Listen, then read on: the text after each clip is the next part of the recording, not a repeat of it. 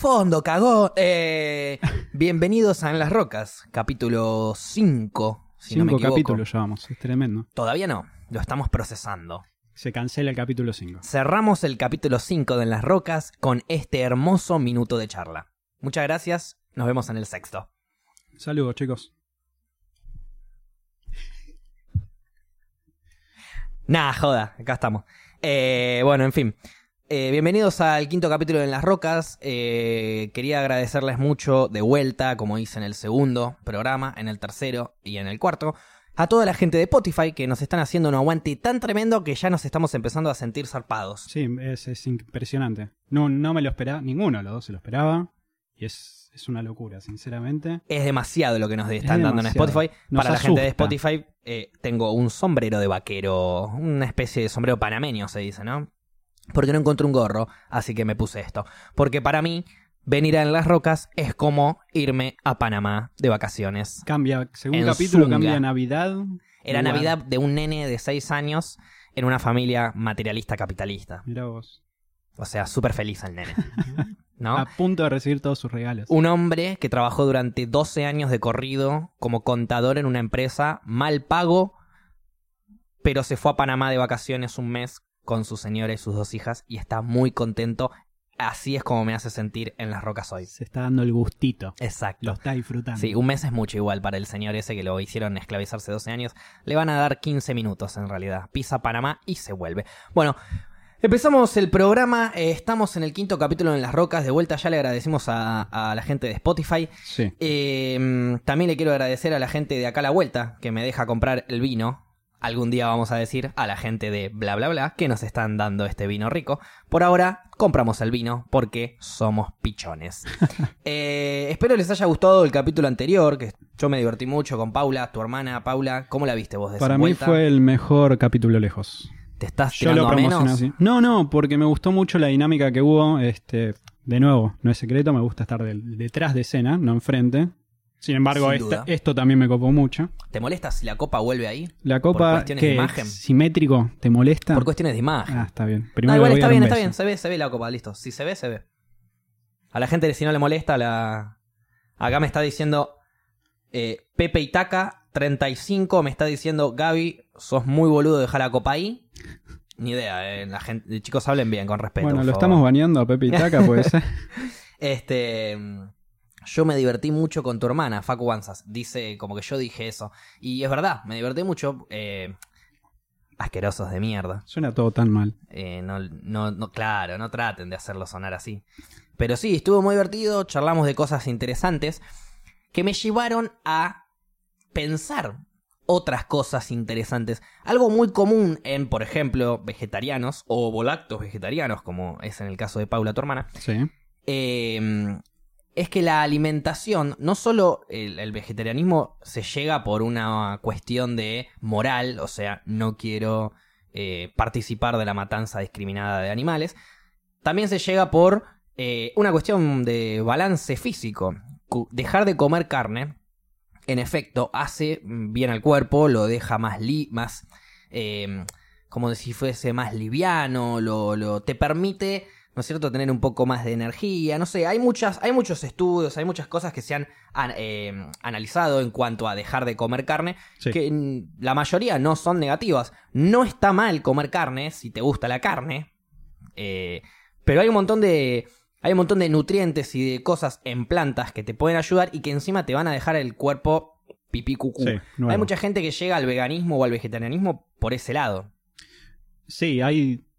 Depende de qué. de cuál sea el objetivo de esa persona, ¿no? Eh, entiendo que entrar en el lado del vegetarianismo o veganismo es una decisión importante que Sí. viene de otras cosas, no solo de salud.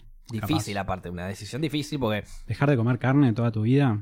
Pero mantener eso, aparte de eso, mantener un régimen eh, de comida, o sea, yo me junto con vos un mediodía, eh, eh, no sé, entre oficina, vamos a comer a un lugar y si justo no tienen ningún menú que a mí me parece, o si nos juntamos, hay un cumpleaños y no hay nada específico que no tenga carne o jamón o, o queso, si no sos de comer lácteos, Sí. o sea, es muy difícil. Te tenés que llevar tu tupper a todos lados. Sí. Es, es- es un sacrificio bastante grande. Mm. Pero que hay gente que, aparte de, como habíamos dicho, que es el lado que quiero encarar ahora, hay mucha gente que lo hace por un estado de balance físico y al estar bien físicamente te ayuda a estar bien mentalmente.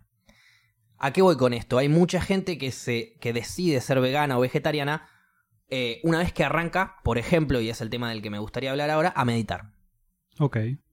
La meditación... Wow, eh, no me lo esperaba que venga por ahí, ¿eh? Mira, te la tiré. ¿Por qué? Porque yo tengo un amigo mío Sí. que, que ahora voy a sacar un tema de, eh, del hipismo. Vamos a, vamos a hablar un poquito de eso también Vamos, después. entra de a poquito. Va- vamos Se va a metiendo así, cuando te querés dar cuenta, hay un ritual chamán No enfrente te diste tuyo. cuenta y ya estamos haciendo la danza de la Empieza a lluvia. salir humo de golpe. Entonces, eh, cuando mi amigo eh, arranca a hacer meditación, arrancaba 10 minutos por día, 15 minutos por día, sin siquiera saber nada al respecto, simplemente leyendo cosas en internet, eh, concentrándose en su respiración y con los ojos cerrados, a veces con algún temita. Así él arrancaba a meditar. Después hay millones de técnicas, millones de formas Sí. eh, y demás. Y están las que te hacen mejor, las que, las que son más difíciles de concentrarte, las que menos.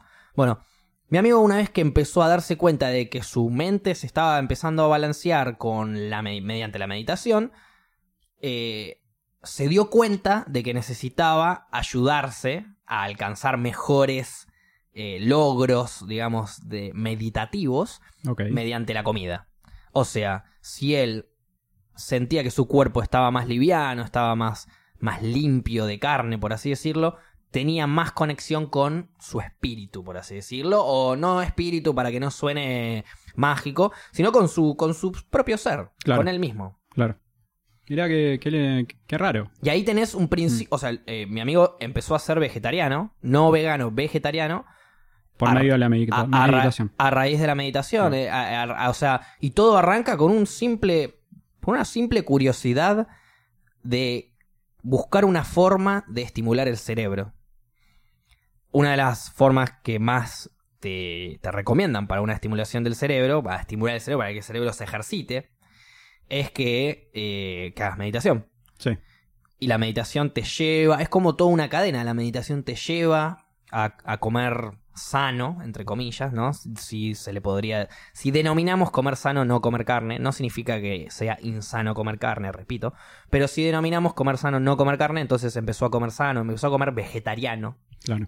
eh, empezó a meditar y ahí empezó, bueno, a, a tener su, su- sus niveles de hipismo, ¿no? O sea, llegó, yo creo que llegó a ser Fue hippie. subiendo. Claro.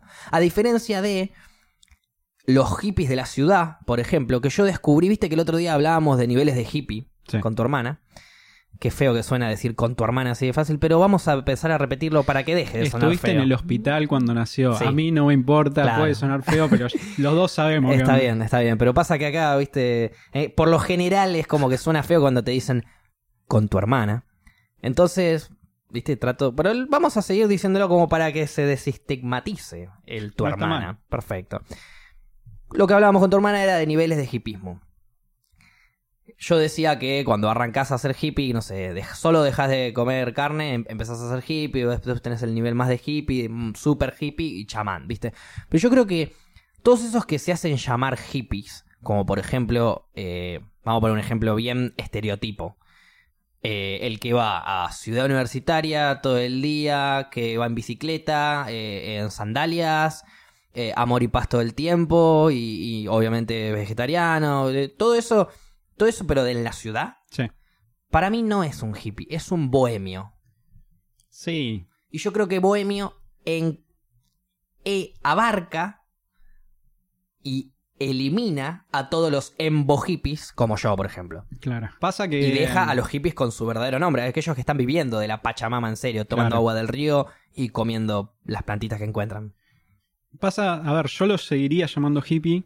No considero malo el tema niveles, Ok, porque sinceramente puede ser o muy hippie zarpado o chamán, sí. o un hippie, o puede ser también un careta de hippie. ¿Por qué Pero no? a ver, si yo tengo todas mis. los famosos ideales hippies, amor y paz, Sí. pero uso traje y corbata. No, en, en sociedad, en Sos ciudad. hippie de mente, pero no de ropa. No, no, en ciudad no puedes ser hippie. Bien. Porque te estás apegando a las reglas de la sociedad. Bohemio puro, claro. Estás No, en Babilonia, hermano. claro. Salí de Babilonia para hippiear. Sos hippie de ciudad, podemos llamarle el nivel Ok. hippie de ciudad. Listo, hasta ahí llega. Puedes usar traje y corbata, puedes usar ojotas para ir a trabajar, como te, como te La salga. vestimenta, el pelo, la música, lo que vos hagas no va a variar siempre y cuando estés en la ciudad. Exactamente. Vas Porque, a a ver, seguir... no tenés una huerta en la que estás todo el día ¿Y si la laburando. tenés?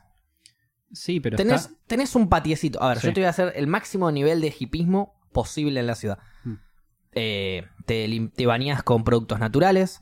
eh, tenés tu propia huerta en tu casa. Tenés una casita con un jardincito. Tenés tu propia huerta. Mi pregunta es cómo llegaste a tener una casita con un jardincito. O en un la jardín ciudad? chiquito. Eh, una casa por, no sé, Villa Urquiza. O por Devoto. Eh, no, Devoto no, ya estamos afuera. Estás Por- hablando de, de un patio, por- lleva su precio. uno- un- no, quiero irme, quiero ir, o sea, digo, estamos muy afuera del centro, quiero acercarme lo más posible al centro. Palermo tiene casas con un poquito, un patiecito. Sí, pero conllevan un precio. olvídate, sí. olvídate. Ahí va, ahí va. Yo te voy a hablar lo más hippie posible. Ok, Vivo, bueno, vamos más hippie todavía. Vivo en una casa compartida ahí va. Ahí de me cinco gusta personas. Un hostel. Una, una especie de hostel. Nosotros le decimos casa compartida porque somos casi hippies. Ah, ok. Eh, tenemos una huerta en la que compartimos, eh, trabajamos en un trabajo estable, lamentablemente, eso sí, eso no es hippie, trabajamos, no sé, uno trabaja... Lamentablemente. Y sí, porque lo más lo menos hippie sería no, no- lo más hippie, perdón, sería no trabajar, sería Sí, vivir de, sí, de la de vida. cada uno. Está bien. Sigamos. O trabajar por los bienes necesarios, Claro. pero no trabajar O sea, por para dinero. alimentarte, Exacto. claro. No por un sueldo, plata y después voy a comprarme las cosas. Claro. Ahí ya estarías entrando. Bueno, es eso. En- De cualquier, de cualquier manera que vivas en la ciudad, te va a terminar adentrando a un. A un hippie de ciudad. O sea, no vas a terminar siendo hippie, vas a terminar siendo un bohemio. Sí. Si querés O el llamar... bohemio solamente tiene que usar jeans, No. eh, descalzo y tocar la que, guitarra en cuero. a ver, no todo es estereotipo. Totalmente. A mí sí. me han dicho bohemio y yo no me considero bohemio. De pendejo que va porque me vestía de una manera particular, estaba hablando de música todo el día, tocando la guitarrita, una pelotudez o lo que sea. Bien bohemio. Y claro, no, el bohemio. No, me gusta esto, me gusta vestirme así. No, no, no veo el tema. Tenía el pelo largo, tenía la barba. Totalmente. Bueno, a los que les gusta esos son considerados bohemios. Por Claro. eso es que te decían bohemio. Pero es como, claro, es, es entrar en eso el estereotipo y poner, necesitar catalogar todo. Totalmente. Sí, es que es eso. Muchos, por ejemplo, las famosas peleas de tribus urbanas. Los floggers contra los cumbieros, lo- la- los dark, los emo, los no sé. ¿Puedo hacer un paréntesis en eso? A ver. Qué pelotudez. Sí, sí, sí, sin Listo. duda, sin duda. sin Continúa, duda. tranquilamente. Estamos tratando de, de una manera un poco más consciente, destruir toda esa pelotudez. Claro. Pero si decimos No, solamente la que pelotudez, nos vamos a quedar en nuestro hateo Yo, nomás. claro, no, yo hateo fuerte la necesidad de la pelea, de la competencia. Chicos, viven cada uno en su lado. Claro. ¿Por qué necesitan, tipo? Si vos te vestís así y él se viste así y vos escuchás esta música y él escucha esta música y él, escu- y él se... Si están completamente diferentes, ¿para qué juntarse? Claro. Pero si los dos coinciden en el mismo lugar, como por ejemplo el abasto, ¿Cuál es el problema? y pero va a haber controversia o no. ¿Por qué la necesidad de controversia? ¿Por qué no se puede llevar bien o simplemente ignorarse, que Porque sería lo somos mejor? distintos. ¿Y ser distinto es necesidad de confrontar al otro? No es necesidad de confrontar al otro, pero cuando la persona que es distinta a mí no entiende de que yo soy distinto a él porque me pinta y no porque lo odio, cuando se lo toman personal, ahí es donde arrancan ¿no? las peleas. Cuando vos decís, che, loco, te Sí, vestís mal. No Pará, únicamente. sí. Me he visto mal según tu gusto, no me he visto mal para mí. Entonces, no es que me he visto mal, me he visto como se me cantan las pelotas. Sí. Si a vos no te gusta cómo me he visto, y ahí arranca la confrontación. Che, flaco, te vestís mal. Chupamos un huevo, pum, pelea de acá, piña de allá. Pasa que no es... eh, hay una línea entre lo personal y lo- la ideología que lleva tu... No sé cómo llamarlo. Totalmente. este, tribu. Ok. Tribu urbana. Claro. De llevar a la pelea y bardear al otro. Ponele, los, los metaleros también. Yo me mamé mucho de muchas tribus así musicales. Y los metaleros era te- todo lo demás es una pija. Claro. Si yo voy a He ver. conocido a- metaleros que escuchaban cualquier tipo de música y me han volado la cabeza. Pero siempre el estereotipo existe porque hay gente que cumple todos los requisitos y todas las, las checks para hacerlo. Si yo voy a un recital de Pantera Sí, y voy con una remera blanca de un unicornio rosa, sí. eh, Tengo pelo anécdota de corto eso. y, y un tatuaje acá en el hombro izquierdo Sí. de mi pequeño pony. Eh, ¿ten- ¿Tendré problemas? Te puedo contar mi experiencia. No puedo hablar sobre eso en particular. Yo fui a un recital de, bueno, Metallica, que sería la más careta de las bandas metales, Sí. A, a menos que seas Trasher y entienda de dónde viene. Yo fui al salir de laburo en jean, remera blanca con escote en B. Así, o sea, Fuiste algo de normal. oficina, Oficina, claro. Salí, sport. no te digo escote en B, tipo que me llega Claro. hasta acá. Eh, Normal. En vez de esto, tic, ahí puntiaguda. Y cuando empecé a acercarme a River, me di cuenta, no cumplo con el uniforme. Claro, el uniforme. Y bueno, y vos me conocés, sabés que me gusta estar Sí. cerca del artista para sentir la vibra. A- eh, Gaby, cada vez que va a un recital, lo más adelante que pueda ir, va a ir. Sí, eso es verdad. Es así. Es como, es, vamos adelante, vamos adelante, vamos adelante. Hasta acá llegué yo, Gaby. Bueno, nos vemos. Nos vemos ahí en el poste a la salida. Nos vemos. O sea, si vos querés salir, salís. Si no querés salir, nos vemos. En cada ronda, pogo, lo que sea. El objetivo era yo. Bien. Y te la tenés que bancar. El objetivo es el. Vamos a darle al que está de blanco. Claro. Que se viene a ser el que conoce la banda, claro. pero no vino en uniforme. Exactamente. Ok. Eso de uniforme para una Te un puedo- gusto me parece una boludez. Totalmente, totalmente. Te lo puedo llegar a. Y déjame meterte, déjame un- meterte el bocado. A ver. Ojo con Pantera, porque ya hace unos años el cantante de Pantera, no me acuerdo el nombre, ban- banda que me gusta mucho y me sigue gustando a pesar de lo que pasó, hizo alegaciones en vivo de la supremacía blanca. Nazismo. Nazismo fuerte. Neonazismo en vivo arriba de un escenario. Sí, y todos los artistas que lo acompañaron porque fue un tributo a Pantera se querían morir. Estaba Dave Grohl, estaba Lita... Ah, hubo un montón de artistas que no veían venir. Estaban eh, tipo- Que la raza aria había predominado otra vez. El chabón gritó poder blanco a todo lo que da en medio del micrófono. Y todos se quedaron tipo, White Power. ¿Gritó White Power o Poder Blanco? white power. White Power. Bien fuerte. Bien fuerte. Uf. Sí, sí, hubo, hubo muchísima controversia. No, no, capaz. Capaz quiso decir abajo el poder blanco y no se escuchó el abajo antes. Down. White power. Sí, no. Imposible, ¿no? No, no, imposible. Bueno, eh, lamentablemente una gran banda tiene... Muchas veces pasa que grandes bandas tienen artistas complicados, porque yo creo que hay diferentes niveles de inteligencia, por ejemplo. Cam- te cambio de tema, pero te lo mantengo así. Por ejemplo, el Piti Álvarez. Si yo le pongo acá a que resuelva un teorema de Pitágoras, se le va a complicar un, po- un montón. Ahora, hay que, si hay lo que hago- diferenciar inteligencia de conocimiento igual, ¿eh? está bien, yo estoy Sí. diciendo, y la inteligencia me la refiero a, a- a esto, a lo que voy. Al Piti Álvarez le pongo un teorema de Pitágoras, no me lo va a saber resolver. Pero le pongo a hacer una canción y me lo va a saber resolver. Sí. ¿Por qué? Porque a lo largo de toda su vida, obviamente el conocimiento se lo llevó al lado artístico. Entonces él tiene una inteligencia, entre comillas, artística de la gran puta. Ahora una inteligencia, no sé, matemática ni en pedo. Eh, no, no. lo desarrolló, no lo desarrolló. Ok, nunca iba a desarrollarlo. ¿Por qué? Porque pa- eh, es una opinión mía, obviamente, ¿no? Nunca hubiese sido un científico reconocido el Piti, por más que le hayan dado libros de ciencia de chiquito, porque su cerebro, entre comillas, siempre se estimuló para el lado artístico. A diferencia, no sé, de Bill Gates, por ejemplo, que seguramente se habrá des- desarrollado para el lado tecnológico, de, de matemática o de lo que vos quieras. Sí. Y ahí es donde yo diferencio las diferentes inteligencias, que obviamente es como para decir diferentes niveles hippie, o sea, no, no, no es nada estudiado por Harvard ni, ni nada, ¿no? Es acá un pensamiento boludo. No mío. es algo establecido, claro. Claro, sí, sí, no lo vas a encontrar en Wikipedia, no lo busques. Dale dos minutos ya alguien lo sube. Guión Facubanzas. Guión Facu Banzas, ahí 2019. está. Y ahí ya aprendimos la primera página de Wikipedia y ahí aprendimos todo este tipo de conocimiento nuevo. Hay diferentes tipos de inteligencias. Eh, bueno, los que quieran interactuar con nosotros a través de en las rocas, arroba en las rocas, En las rocas conté al final. si nos quieren mandar qué opinan eh, con respecto a todo esto que estamos hablando, nos pueden mandar, nos quieren contar una historia, nos pueden mandar, nos quieren decir que somos unos capos, nos pueden mandar, nos pueden decir que somos unos forros, nos pueden mandar, nos va a chupar un huevo, pero nos de pueden mandar. Vamos a golpear un poquito el vaso. Ahí va. Comentario que me, Me gustó y me dio cosa del, del capítulo pasado. A es- ver. Ese vino con Gaby ya estaba muerto. Sí. Lo leí repetidas veces. Sí, sí, sí. Tomamos más y dije, nosotros. Es verdad. Nosotros tomamos más y con Paula, al tener tanta ida y vuelta y de vuelta, casi que lo convertí en entrevistando a un hippie, eh, el capítulo 4. Sí. Eh, muchas gracias, Javi.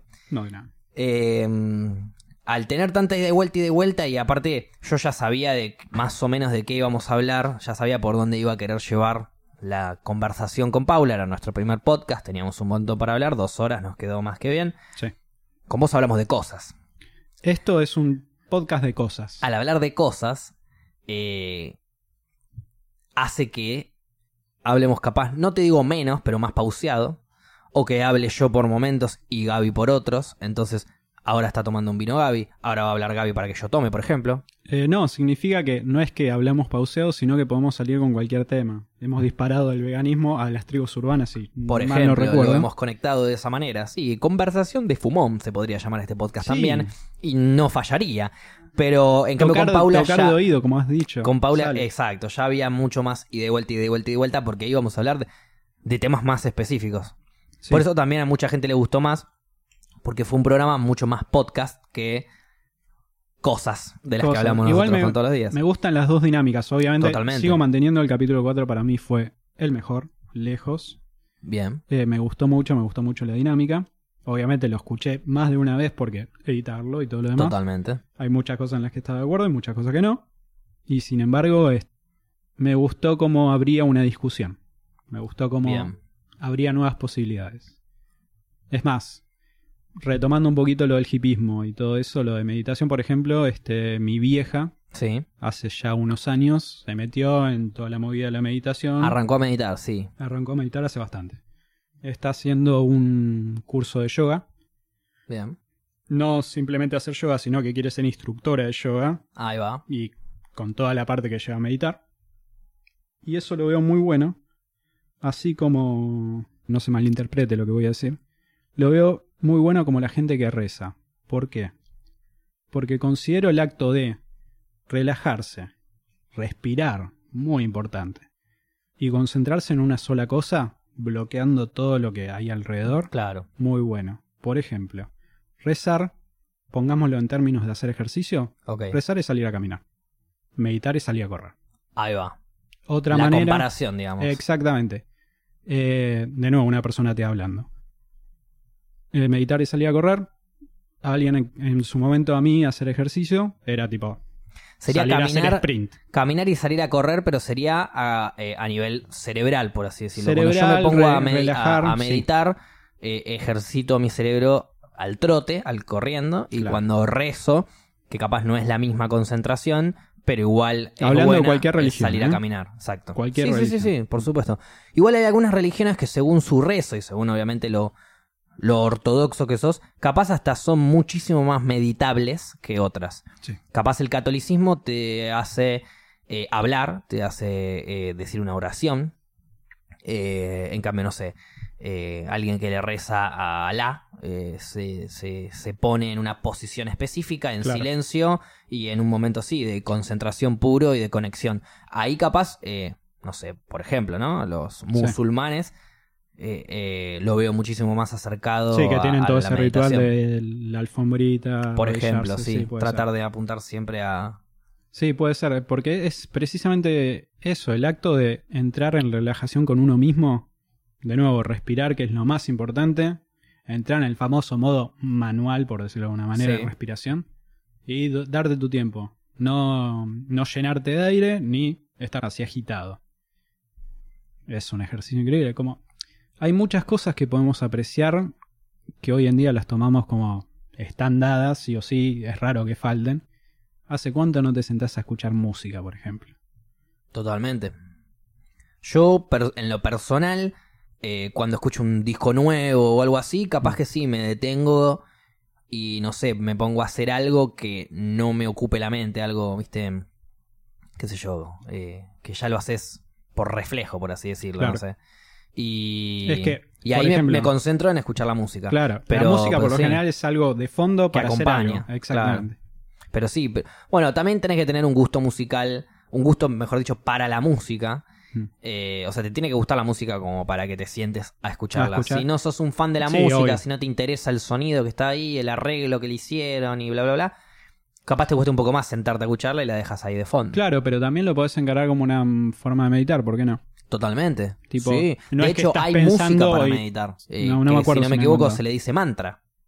No, no tengo ni idea. Hay, hay una especie de mantra, eh, especie de... Hay mantras, Ok. se le dice mantra, a la música que se usa como para ayudarte a meditar. Que puede ser eh, para vos una, para mí la otra, y para eh, Pepe y Taka eh, otra, ¿entendés? Pepe acá se va ver, bañado, si no me equivoco. eh, es, son, ya se fue bañado, así que no va a poder decir nada. Pero, por ejemplo, si vos querés eh, meditar con agudos, meditas con agudos. Si yo quiero meditar con graves, medito con graves, pero es, es como que tiene una especie de, de línea Sí. similar, que es eh, la música tranquila, capaz un órgano, algunas flautas, si es un poco más chamánico. Puedes y organizártelo vos eso. Una especie de Enya chill out. Después tenés millones de formas de meditar. Mm. Eh, conozco formas de meditar, eh, por ejemplo, con agua. Eh, te- Ah. te- por ejemplo, ¿no? En, en una ducha o en algo así, o, o en chorros de agua, Ah, y vos, te- a y vos cerrás los ojos y concentrás tu mente en la sensación del agua. del agua. Hay, no sé si es una forma de meditar o algo que es algo, así como acupuntura, algo que me provoca mucha intriga, no sé si lo probaría, capaz algún día sí, capaz algún día no. Hay una forma de, de meditación, entre comillas, que te meten tipo en una cápsula, en, en un cajón así medio tétrico, por decirlo de alguna manera, Ok, ya estoy empezando a dudar. eh, medio lleno de agua, Bien. te metes, te cierran y ahí tipo estás vos flotando, entre bien. comillas. Ah, sí, sí. Puede ser que en Los Simpsons haya estado eso. Sí, estuvo en Los. Simpsons y hay muchísima gente que habla y he conocido gente que lo hizo y pocos me han dicho he alucinado. Pocos. Eso significa que alguno te lo dijo. Sí, me han dicho. ¿Hay Las algún- alucinaciones no te digo tipo Claro, sí. locura no, no, extrema, no vi sino vi fantasma, colores pero- moverse. Ok. ¿Esas alucinaciones son completamente eh, mentales, personales o son porque hay alguna. no algún mentales químico, personales, te metes sin algo nada. O sea, lo- salimos o sea, de acá y nos metemos Claro, en una viene- caja. Mira, es muy simple, te vas a meter en esta caja con agua, te vamos a dejar 25 minutos y vas a flashear. Ah, eh, tomate esta pepa entera antes de entrar. No, no es así. No es así. Ok, perfecto. Ahora, si vos te clavaste una en cada Claro, párpado, claro, abajo y si- arriba, Si estás parpadeando cartones, entonces. primero se te queman los ojos Claro. porque hacen muy mal. Pues entonces te quedarás ciego y empezarás a alucinar. Empezarás a alucinar. Perfecto. Bueno, chicos, si van a hacer esto, no flasheen Pepa. Eh, hay otras formas de meditar, aparte de la música, aparte del agua, que también es el fuego. Hay Eso formas, hay formas de meditar y pueden ser dos: sonido, escuchar el fuego quemarse, Ok. o mirando, viendo el fuego ser. Así de simple, viendo la, con- la combustión de un fogón, por ejemplo. Qué raro. Tenés esa, tenés esa forma de meditación también. Tenés otra forma de meditación. eh, yo conocí, conocí no en persona, sino conozco un documental que se llama Holy Hell. Gracias a Lucas Lauriente que me lo recomendó. Un beso para él. Que se trata de un maestro espiritual, voy a llamarlo de esa manera como para que se entienda fácil, que ayudaba a los demás en una especie de comunidad espiritual Ok. eh, ayudaba a los demás a alcanzar el tope máximo de su espiritualismo. Eh, nivel eh, encontrarse con Dios. Sí, chamán, O sea, es- fuerte. claro, encontrarse con Dios. Y mucho de lo que hacía, muchísimo de lo que hacía, aparte de comer sano, que volvemos al principio, era meditar. Y este hombre alcanzaba, si bien después en el documental termina siendo un eh, sorete violador, eh, Ok. y lava gente, lava mentes, eh, Volvemos a lo de los cultos Claro, también eh, ahora. empezamos con los cultos. las cosas resalen, claro. el hombre alcanzó niveles de meditación tan absurdos que meditaba con los ojos abiertos durante dos horas. No parpadeaba, estaba con los ojos abiertos meditando. Era una cosa, o sea, no veo las dos horas completas claramente, pero te muestran imágenes del hombre en posición de meditación con los ojos abiertos, totalmente concentrado en lo que está haciendo. Y bueno, esa es- descubrí otro forma, otra forma de meditación Bueno. complicadísima y complejísima, pero totalmente alcanzable. Un hombre que era un sorete de mierda lo logró, ¿por qué no lo puede lograr un humano hermoso? Pero igual, ¿por qué era sorete de mierda? Digo yo, porque el hombre aprovechó de esa comunidad que la gente le amaba y, y disfrutaba y que eran todos super mega hippies, amorosos, eh, todos entre todos se amaban y se llevaban bien, eran todos una gran familia de 150, 200 personas, Armó un culto. pero no había sexo en ese culto. Solo él podía tener sexo. Ni siquiera él podía tener sexo técnicamente, Ok. pero no había sexo porque no querían... eh, Después, obviamente, ¿no? El, el chabón arranca todo el culto con algo hermoso, pero que después se va des- desconstruyendo a medida que le vas investigando. El hombre no quería que ningún cuerpo se vea feo, cuerpo físico. Cosa que la meditación y el espiritualismo y todo eso te aleja completamente de eso. O sea, Sí. te re- lo que más te remarca es que el cuerpo es algo efímero, momentáneo, y justamente te trata de llevar a- al más allá. Bueno, el hombre, todo lo contrario, era fanático de estar todo trabado, bronceado, se había hecho cirugías, obviamente no estaban declaradas para la gente del pueblo y demás, pero bueno. y pero que tener pueblo, sexo no, hacía un cuerpo feo. No, pero te puede dejar embarazada. Ah, ok. Ahí veo. Y ahí engordás y bla, bla, bla. Y un... Pero en Método realidad anticonceptivo era ni en todo, pedo. era toda una excusa. En realidad era toda una excusa. No porque eh, pastillas y preservativo, todo eso es antinatural para ellos, ¿viste? El chabón flasheaba hipismo puro. Ok. eh, solo naturaleza. Y no quería que tengan hijos, pero no por el hecho del cuerpo. Era todo. Si bien era un fanático de, de- de su cuerpo y que todos están re bonitos, y todos eran re bonitos los que estaban ahí, el hombre no quería que haya un pibe en el medio hinchando las pelotas. Ok. ¿Me explico? Porque si hay un grupo de 200 adultos en una pradera, desnudos, viviendo tranquilos, sin joder a nadie, es una cosa. Ahora, si hay nenes, es otra. Sí, sí, sí. 100% es otra. Sí. Entonces el chabón durante los primeros 5 o 6 años nunca tuvo ningún problema, después empezó a tener problemas, no por los nenes, igual por otras cosas. Eh, no quiero spoilearlo todo, pero bueno, ya estamos, ya estamos bailando, sigamos bailando. El que no lo, el que no lo vio, Holy para- Hell, el que no lo vio, pero bueno, véalo.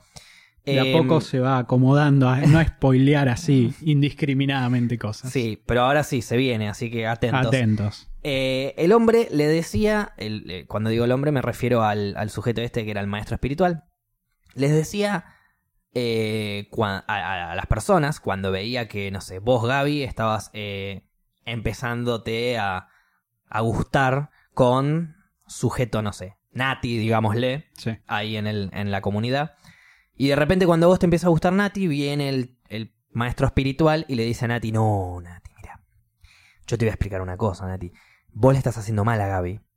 Porque yo con Gaby tengo todo un proceso espiritual en el que lo tengo que guiar por un camino en el que vos lo vas a interrumpir. Lógico. Yo necesito que vos dejes de estar con él. Vos te amás, ¿eh? Ya, ya se aman. Ya habían estado juntos. Ya estaban hace meses juntos. ah, Él ok. se Ya había cuenta- una relación. él se daba cuenta más tarde porque estaba en otra, porque era un súper egocéntrico.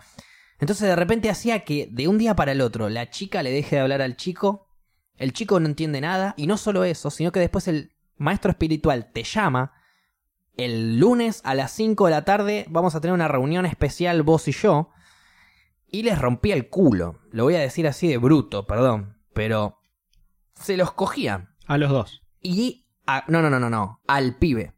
Eh, después terminás sabiendo de que el maestro espiritual es homosexual. Ok. Eh, se los cogía a los chabones. Les decía a las minas que les gustaban a ellos, no estén con ellos. O sea, no estén con ellos sexualmente, ni amorosamente, nada. O sea, no es que uno no- solamente no garchen, no. No estés con él. Sepárense. Antes de. Antes de. O sea, vos estás eh, sintiendo amor puro, no solo por todos tus amigos de alrededor, sino por el momento que estás viviendo. Tu cuerpo está en estado pleno, eran todos jóvenes ahí, obviamente. Te estás amando con una persona y viene un chabón, te la aleja y te coge. Ok. Y todo eso en tu mente está bien. Claro. Todo eso en tu mente es parte de un camino que te va a llevar a algo mejor. Sí, es, era un culto. Era un culto. Era un culto, Era un culto simple sin duda. ¿no? Hubo uno que mencioné que no dije el nombre, que me lo acordé más tarde, era Jonestown, Jonestown, Ok. que era precisamente este chabón que se llevó a gente así, humilde Sí, y y todo, cuando ya lo estaban orto, en alguna parte de Latinoamérica, El FBI le fue a hacer una visita porque ya lo tenían en el ojo. Bla, bla, bla. Bueno, ahora volvemos. Bancanos un minuto. Volvieron todos muertos. Todos muertos. ¿Los mató o Los suicidio hizo masivo? suicidarse, entre comillas. Le queremos agradecer a Tomás 520 TWM. Buenas noches, Facu y Gaby. Nos manda mensaje. Gracias por el beat, amigo. Es Primer así. beat que tiene el canal en las rocas. Y Damos la noticia, sí. damos la noticia. Ya pueden mandarnos beat, ya tenemos de manera afiliada. Eh, ya eh, se pueden suscribir también si quieren, porque estamos afiliados. Eh, ese es el iconito, el que acaba de mandar Gaby. Es un- una especie de vasito. Como los de los primeros programas. Este. Y la idea es seguir juntando horas, seguir juntando programas, seguir juntando gente hermosa como ustedes que nos están escuchando, como para llegar al partner. Pero bueno, por ahora ya se pueden suscribir, ya pueden dejarnos bit y lo que ustedes quieran. Gracias Tommy por ser eh, el que nos desvirgó, ya que estábamos hablando de romper culos, ¿no? Claro, la teníamos guardada. De Estábamos Plan. hablando de romper culos y nos desvirgó Tommy. Muchísimas gracias. Este, vamos a explicar también para los que nos están, o nuestros oyentes, por decirlo de alguna manera. Eh, nosotros estamos en vivo lunes y miércoles, claro, eh, streameamos en la plataforma Twitch. Nos pueden encontrar por enlasrocas.com o si ya O son junados Twitch, de Twitch, claro. twitch.tv barra en las rocas. Ahí todos los lunes y miércoles a las 8 de la noche estamos en vivo y eso es lo que más tarde al día siguiente escuchan por Spotify, YouTube, Instagram un pedacito y Muy todas bien. esas. También le quiero agradecer a todos los chicos, Pixel, Sea, Vilar Dios, todos los pibes que siempre están acá. Sí. Gracias por estar. A la gente de Spotify les explico, estos son los moderadores que están acá con nosotros haciéndonos el aguante. Siempre, diría. Porque yo, por ejemplo, Iván y Vilar Dios, yo estuve streameando desde las 3 de la tarde en mi casa hasta antes de venir para acá, viendo una película y él estaba también ahí conmigo viendo una película y demás. Bueno, eh, ¿querés seguir hablando del tema culto o querés que cambiemos faltan- de tema? No, no, nos podemos quedar. Igual nos faltan Por- más gente. Porque yo tengo un par de preguntas más, ¿eh? ¿Que nos faltan más que? Eh, más moderadores nombrar, Vanes, Ah, bueno, sí, otro, sí, hay, sí. hay bocha. Hay un montón, hay un montón. Seguro Sí. Luquita está por ahí también, o También. si no está también lo mencionaba, ahí está Vanes, sí. Sí, bueno, yo mencioné justo lo que estaban escribiendo ahí y no quiero que se ofenda a nadie. Favoritismo, chicos. Hay un poco de favoritismo con Dios, siempre lo hubo, perdón. Pasa que él siempre está en mi stream, siempre. Ah, es un fenómeno, Entonces, un chabón que ¿qué apoya a morir. Lo banco a morir. Este, bueno, tengo un par de preguntas más con respecto al culto de la gente que se suicidó. ¿Te puedo hacer? Dígame. Los chabones del FBI lo fueron a buscar porque sabían que el guachín estaba haciendo quilombo con, con un grupo. Lo dejaron irse. No, si no mal, lo acompañó nadie. No, si mal no recuerdo, este, el chabón es buscado desde antes. El Bien. FBI siempre está ahí, eh, al acecho, por decirlo de alguna manera, porque sabían que andaba en alguna. El chabón muda, se muda, él y todo su culto, a alguna parte de Latinoamérica, no me acuerdo si era Costa Rica, no quiero mentir, no me acuerdo. Y lo encuentran. Lo agarran. Lo, no, lo encuentran. Va un representante de la Fuerza Federal aquella, Bien. hace un par de entrevistas a la gente, se entera el, el chabón, lo cita, le explica, mira, acá no pasa nada, bla, Acá bla. está todo más que bien. ¿no? Listo, está bien, tenés razón. Nos vamos, no jodemos más. Se avivaron los dos. Se fue, qué sé yo, a ponerle a los días Lo o al mismo día. Los fueron a buscar todos y se encontraron con una masacre, toda Claro. gente muerta. Es como que los dos dijeron, che, acá no pasa nada. Ah, bueno, no pasa nada, te dejo. Y cuando se fueron, che, nos van a venir a buscar seguro, así que vamos a suicidarnos todos. Che, este hijo de puta va a matar a Es todos, que así que vamos a buscarlo. Llegaron no, tarde. No fue así. No, no nos imaginaban que iban a matar a toda la gente. Estamos hablando de ¿Cómo personas adultas y niños. ¿Cómo murieron? O sea, Eso es lo que te quería explicar.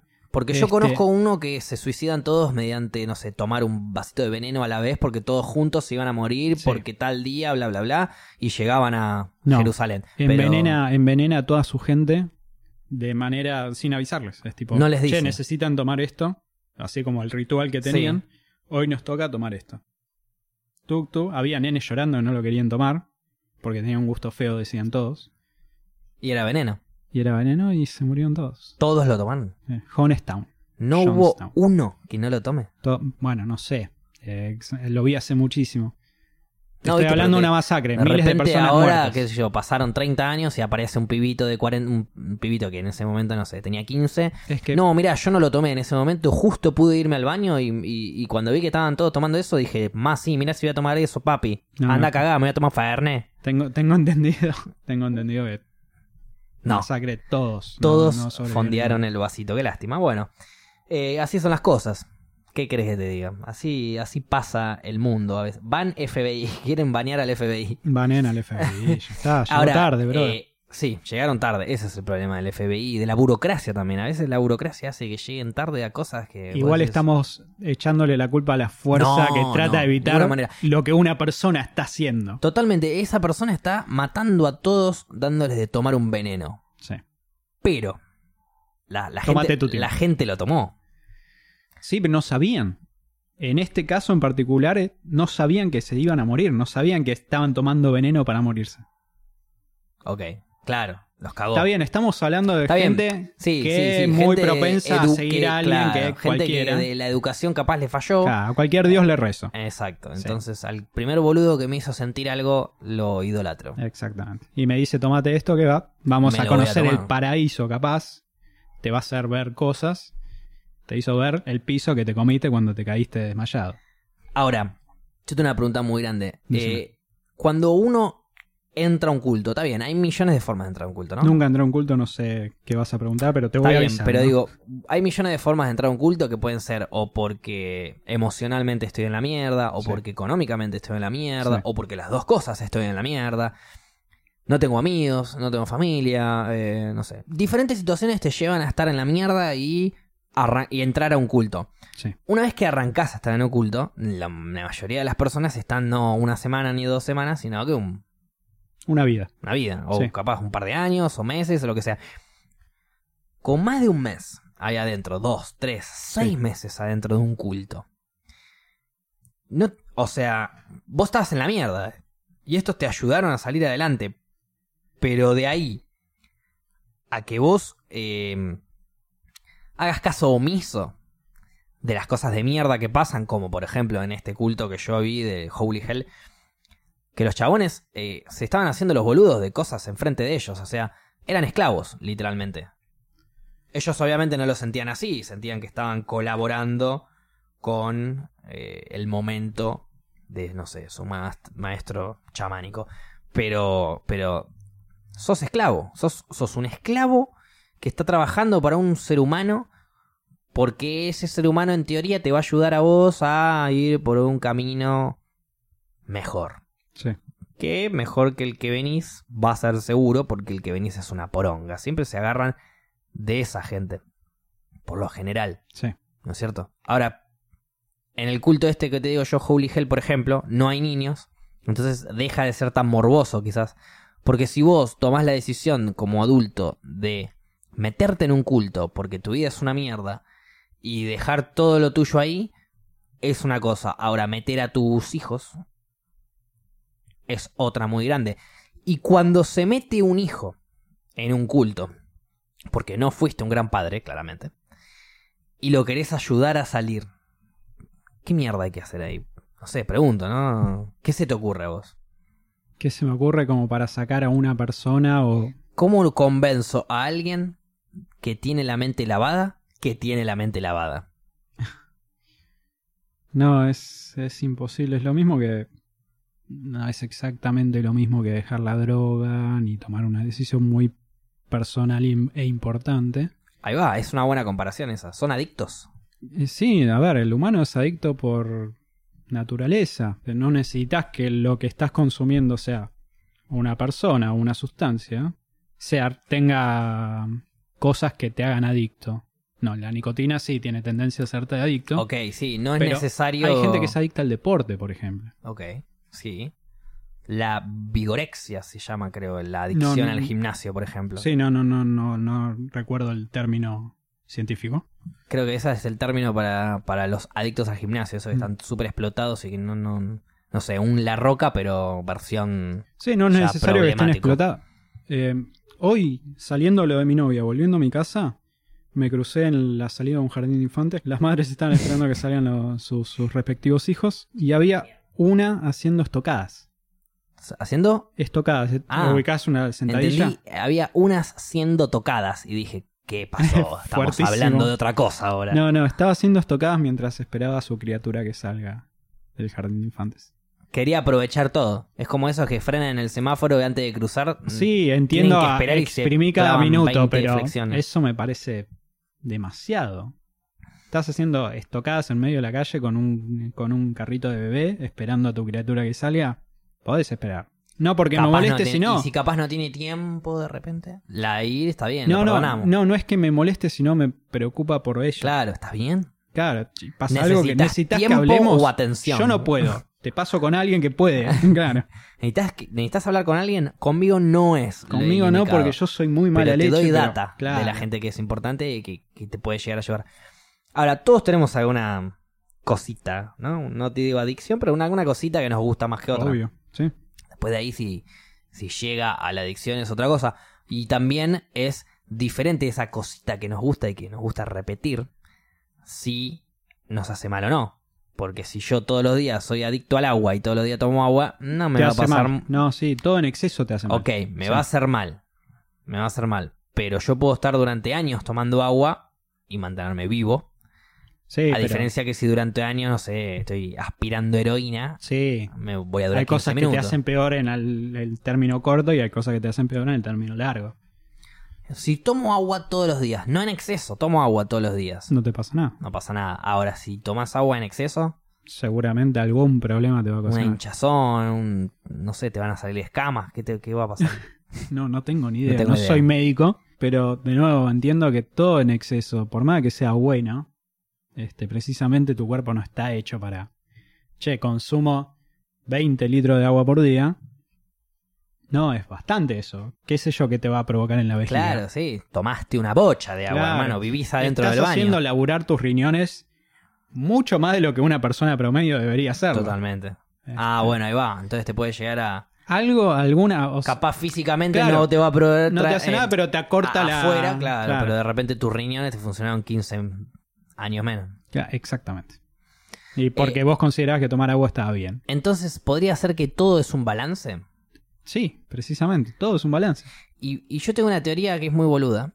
Que, A ver, que es una teoría, la teoría del balance, que me la enseñó un profesor de físico-química en mi, en mi colegio. Le mando un saludo grande a Mario. Eh, Mario me decía que la vida era un balance entera. Ok. Y yo lo, lo escuché, no le di mucha pelota, pero después lo fui percibiendo en la vida. Gente que tiene mucha mala suerte con algunas cosas, después va a tener mucha buena suerte, entre comillas, no mala y buena suerte, Sí. eh, con otras. ¿Qué sé yo? Eh, vos hoy te cortás un dedo, pero después hay algo que te va a salir bien. Y es como que es todo un balance. Te saca por un lado y te da por otro. Si vos tuviste algo muy, muy, muy, muy, muy mierdero, después vas a tener algo muy, muy, muy, muy, muy bueno después también.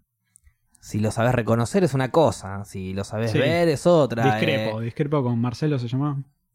eh, Mario, Mario. Discrepo con Mario. a ver. Porque es como depender de, un ser superior.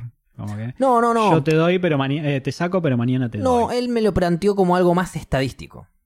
Ah, puede ser. Es como Sí. la ley de Murphy, todo lo que tenga que pasar va a pasar y en todo lo Sí. que pase Todo lo que puede haber mal, un 50 y 50 va a de probabilidades, ponele, ¿no? Entonces es como algo estadístico. Tenés 50 y 50 de probabilidades en la vida. Te, van a, te va a salir todo mal como te va a salir todo bien. Sí. Sí, es- eso puede El ser, tema sí. es en cada cosa, porque a vos te puede salir todo bien, no sé, en algo que no te importa y todo mal en algo que te importa y ahí te querés cortar los dos huevos. Sí. Porque el balance te dio para el otro lado. Pero el balance existe. Sí, sí, es. qué sé yo, podés ser eh, un fracasado en el laburo, pero con las minas sos un rey. Pero te chupan a huevo las minas. Vos querés. Vos sos, un adicto, vos sos un adicto al laburo. ¿entendés? sí. Entonces, a eso voy. Es como un balance raro que hay en la vida esta que es completamente inestudiado, incomprobable y estamos hablando de oído duro, pero. No, a ver, siempre cuando metas en la estadística o en el porcentaje, siempre va a tender. Claro, un poquito de data posta. Claro, hay data posta, pero no es algo científico, algo que son con pruebas. La mayoría de la gente tiene sus momentos buenos y sus momentos malos. Totalmente. Hay gente que vive en la mierda y hay gente que vive arriba. Exacto. ¿Es una cuestión de actitud, como dice la canción? No, ¿No? no. Yo diría que sí. Hay cosas que van más allá de vos, boludo. Totalmente. O Y sea, bueno, pero Podés tener la mejor actitud, pero si el mundo te está cagando a palo, tenés que tirarte al piso y hacerte bolita y bancarla un rato. Ok, yo pienso que no. Yo pienso que tenés que sacar la espada de Jon Snow y plantarte contra todo el ejército de Ramsey. Sí, pero Jon Snow, si bien tenía las pelotas de acero, otra vez que me mostró en la puta madre, Perdón, lo amo. las pelotas de acero enormes, no se la bancó solo contra el, No, el cayeron ejército. todos. Cayeron todos. Pero bueno, si ahí- se lo hubiera bancado solo, era ahí, pillo. donde, ahí es donde entra eh, la actitud. Si vos tenés una actitud positiva, las cosas, Sí, no, siempre el las pecho cosas alto. te van Siempre a, las cosas te van a salir bien. Si vos es algo que me decía un amigo que agarre y me dice, no me acuerdo, estábamos hablando de que alguien, a alguien le habían robado y mi amigo tira, mi amigo es muy polémico cuando quiere. Mi amigo tira, si te roban es porque sos un pelotudo. No. Y yo digo, y yo- entonces yo le digo, eh, por favor, justifica lo que acaba de decir porque qué culpa tiene el Midiendo, pobre tipo, robado, claro. justific- Justifica lo que justifica. estás por decir porque a mí me robaron hace dos semanas y me siento un pelotudo. Y, y me, y me lo dijo no desde el lado de que sos un pelotudo en el sentido de que lo podrías haber evitado, sino que si vos estás con miedo a que te roben, te van a robar. En cambio, está bien, ¿no? Es muy... Vos, si, si yo Ah. vengo escuchando música re contento, acabo de salir con la chica que me gusta y, y vengo re contento a Sí, mi falta casa, me, faltan, me sí. faltan dos cuadras, vengo escuchando Pink Floyd, re contento, fumando uno, feliz, feliz, feliz, no estoy pensando en nada de eso y viene, me clavan una 45 corta, me roban las zapatillas, el celular, la billetera y lo huevo porque o sea, me voy a hacer- que llevar, termino cagado hasta la semana que viene. Está bien, puede pasar. Obviamente puede, eh, eh, en esta vida, no lamentablemente, pero en esta vida existe la excepción en todo. Sí. Eh, Es que no hay una ciencia, no hay una manera. Claro, entonces puede variar esta teoría, digamos, Sí. ¿no? De que del balance. Pero es así. Mi amigo pensaba, o sea, yo no lo yo lo entendí, pero no lo, no lo comparto del todo, pero lo entendí como que si vos eh, eh, desde el pensamiento tratás de evitar los pensamientos negativos, los pensamientos de mierda, el me va a pasar esto, me va a salir mal, no lo voy a hacer, no puedo, Sí. es muchísimo más fácil llegar a conseguir algo, que te pasa algo ocupado, qué sé yo. Es como que si desde el pensamiento lo evitas, desde después no pasa. Yo, Esa es una idea de mi amigo, ¿no? Sí. Obviamente cuando él, estamos hablando de una persona que le dijo pelotudo a las víctimas de robo. O sea que no lo tomemos muy a pecho lo que está diciendo, ¿no es cierto? un saludo al amigo de Facu. Y un saludo a Aldana que le gustó mucho mi gorrito también. Muy bien. Gaby, hablamos de meditación, hablamos de bohemio, hippie, hablamos de chamanes, hablamos de mm, cultos. Ujú. Te pregunté un montón de cosas sobre cultos, te pregunté un montón de cosas sobre un montón de cosas que tocamos mucho de oído. ¿Te puedo empezar a preguntar cosas de algo que sí sabes? Sí, siempre y cuando sean cosas, me puedes preguntar Es cualquiera. de cosas, es de cosas, Perfecto. pero es de cosas que vos por ahí estás un poquito más con el ojo afilado al, al respecto al- A a, ese tema. A la gente, por lo general, no a toda la gente, porque no toda la gente es feliz, pero a la gente, por lo general. le gusta la música o escucha Sí. música. Es Para muy mí- raro que no te guste la Por música. eso es muy Sí. raro que o no te guste la música o, o la gente. Yo conocí una persona que dijo no me gusta la música. Mentira. Entonces, yo pienso lo mismo, porque a los tres días la vi, eh, una amiga mía, y a los tres días la vi agitando ahí en un recital de, de una banda de cumbia, nada que ver encima. Pero bueno, Qué bien. este. Entonces, hay gente que, descartando a la gente que yo creo, considero infeliz porque no aprecia la música. La gente que le gusta la música es la mayoría, entonces aprovechemos tu conocimiento musical para aprender un poco más. Voy a, a aclarar que mi conocimiento musical es algo que considerás vos. Yo siento que no sé, una pija. ¿No estudiaste nada muchísimo- musical? Sí, estudié, pero estuve un año. Ya sabes, un año más que muchas personas que no estudiaron nada, por pero ejemplo. estás hablando a un nivel técnico, no estás hablando de gusto ni nada. Y que gusto no hay nada escrito. No, no, no, no, yo no te voy a decir, decime cuál es la banda, la mejor banda, porque Sí. la mejor banda va a ser para alguno Pablito Lescano, para otro Dama, eh, no, Dama Gratis, Pablito Lescano. Bien, bien. Para otro, no sé, Chano de Tambiónica, para otros Led Zeppelin y para otros, no sé, B.B. Sí. King. Cada uno tendrá su gusto, eso Sí. no lo quiero... eh. Pero hay, hay eh, técnicas musicales que son específicas. Sí. Eh, hay ocho, hay ochos que son así perfectos, digamos, empieza y termina. Hay cosas Ah, que... ok, el infinito. Claro, hay, sí. hay tiempos, ¿no es cierto? Hay cosas que no Sí. importa el género musical, si Sí. los respetas, estás haciendo buena música. Y vos en eso, No, ahí está el error. ahí va, contame. Eso es lo que quiero, Precisamente, el progresivo es, es el, el romper esa barrera de, Bien, che, esta canción es 4x4, es tipo la clásica Sí. Beatle. Ta, ta, ta, Claro. No, te la cambié a ta. 12 por 8, estoy tirando números, ya no me Sí, acuerdo sí, mismo, sí, sí. 7 por 8, de golpe 3 por 2, te la bajé. Pero hay números que no existan. No puedo hacer un 33 por 144, poner. No, eh, creo que hay números que no existen. Hay números nuevo, que. hay de- por eso, porque tiene, Concepto musical me costó muchísimo a mí. eh. tiene mucho de matemática también la música. En eso. Eso sí es algo que dijimos, es si el caos lo subdividís lo suficiente, termina estando ordenado. Exactamente, Sí. claro. El tema Vos es pensás si que hay músicos todo- que se dedican a hacer música, entre comillas, depende cómo lo tome el que lo escuche, Bien. que es literalmente o ruido o caos, como se le llama.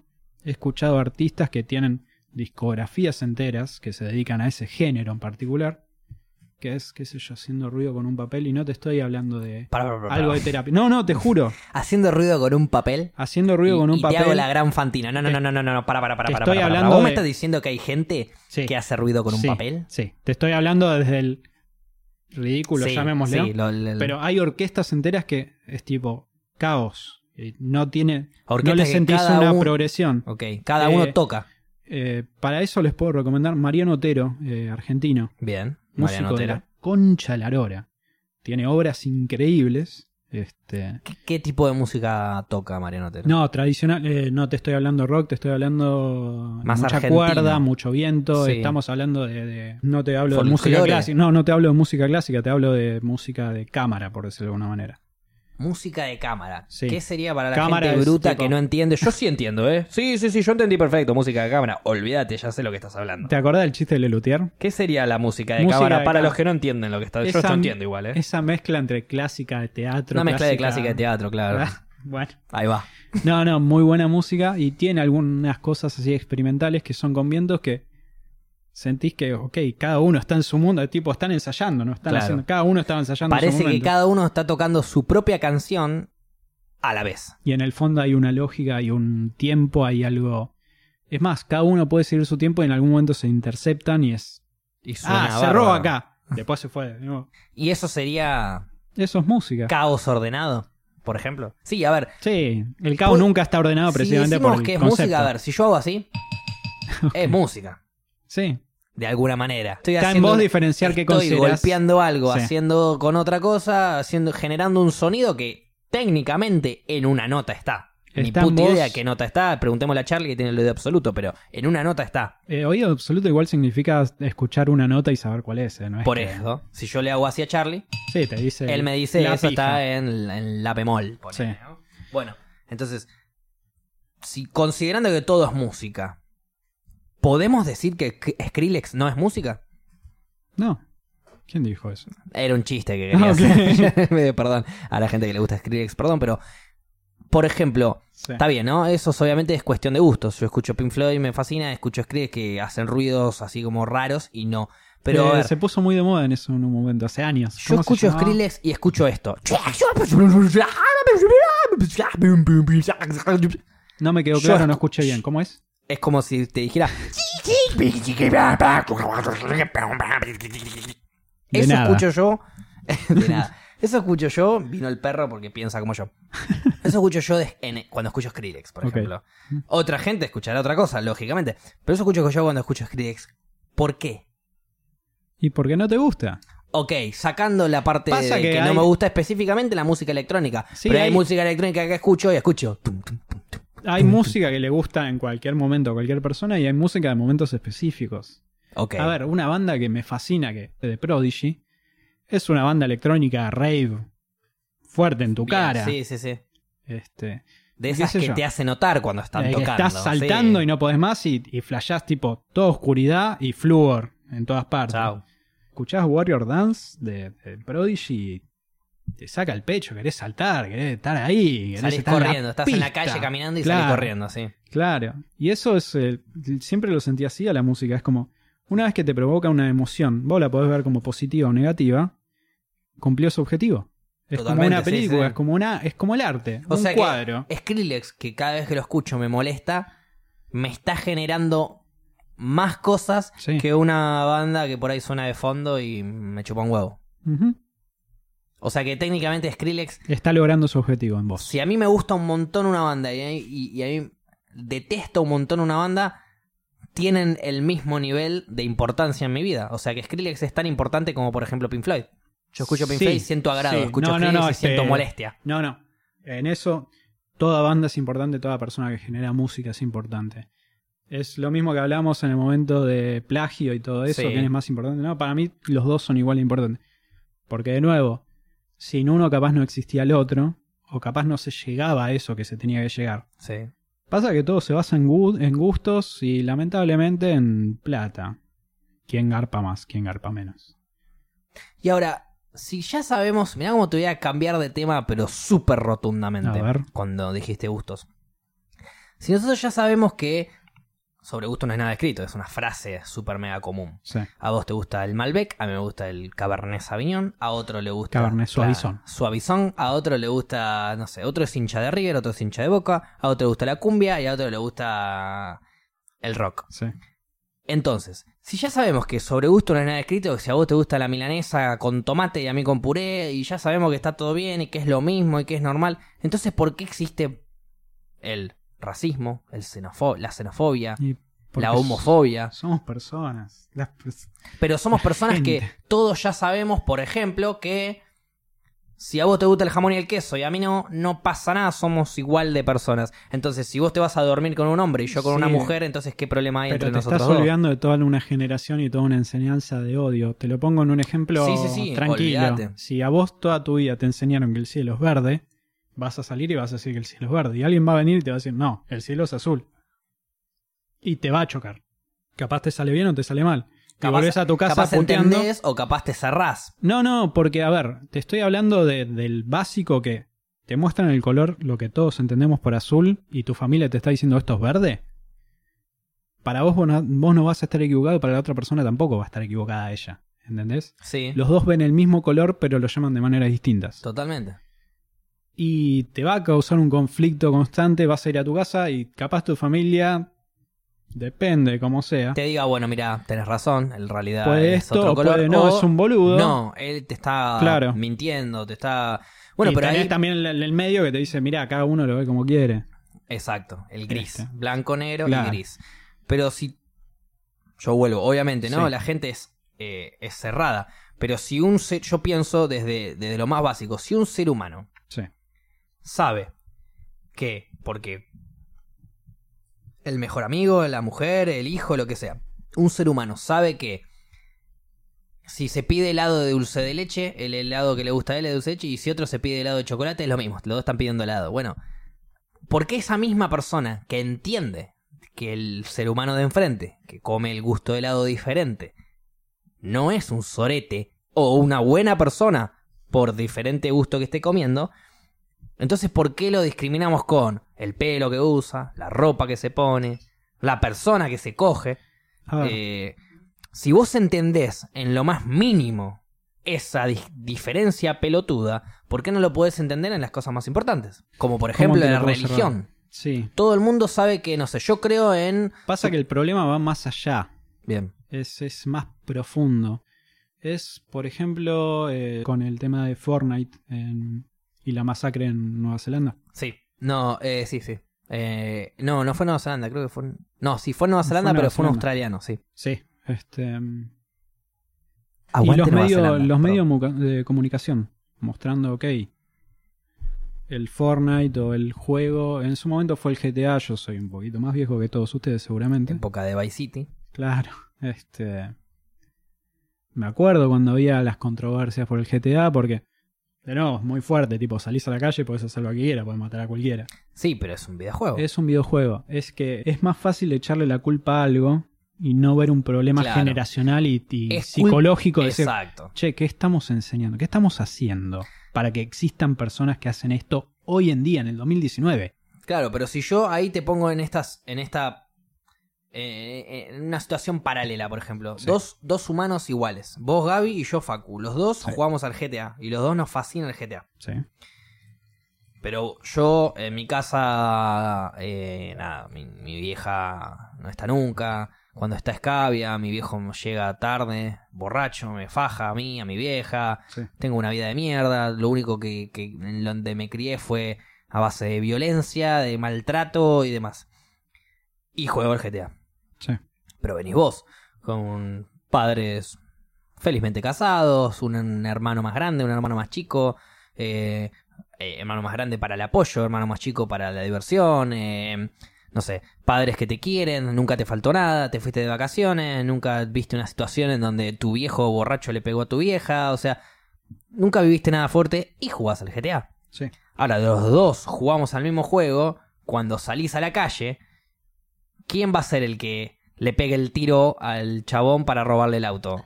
Es que puede ser ninguno de los dos. Está bien, entiendo que apuntas que uno es más propenso, A lo que- capaz. No, no, ni siquiera propenso. A lo que voy es que no es culpa del juego, es culpa del ambiente, ambiente, en el obvio. que vive Sí. la criatura que está jugando ese juego. Obvio, por supuesto. Si una persona sale a matar 30 personas, no fue que el juego le lavó la cabeza, porque ese mismo juego lo juegan millones de personas que no están saliendo a matar, porque si el juego te llevase a matar a alguien, pues entonces estaríamos todos o sin juegos o cagados muriendo. Sí, sí, sí. Estaríamos todos a los tiros, estaríamos todos construyendo paredes de Fortnite y cagándonos a corchazos.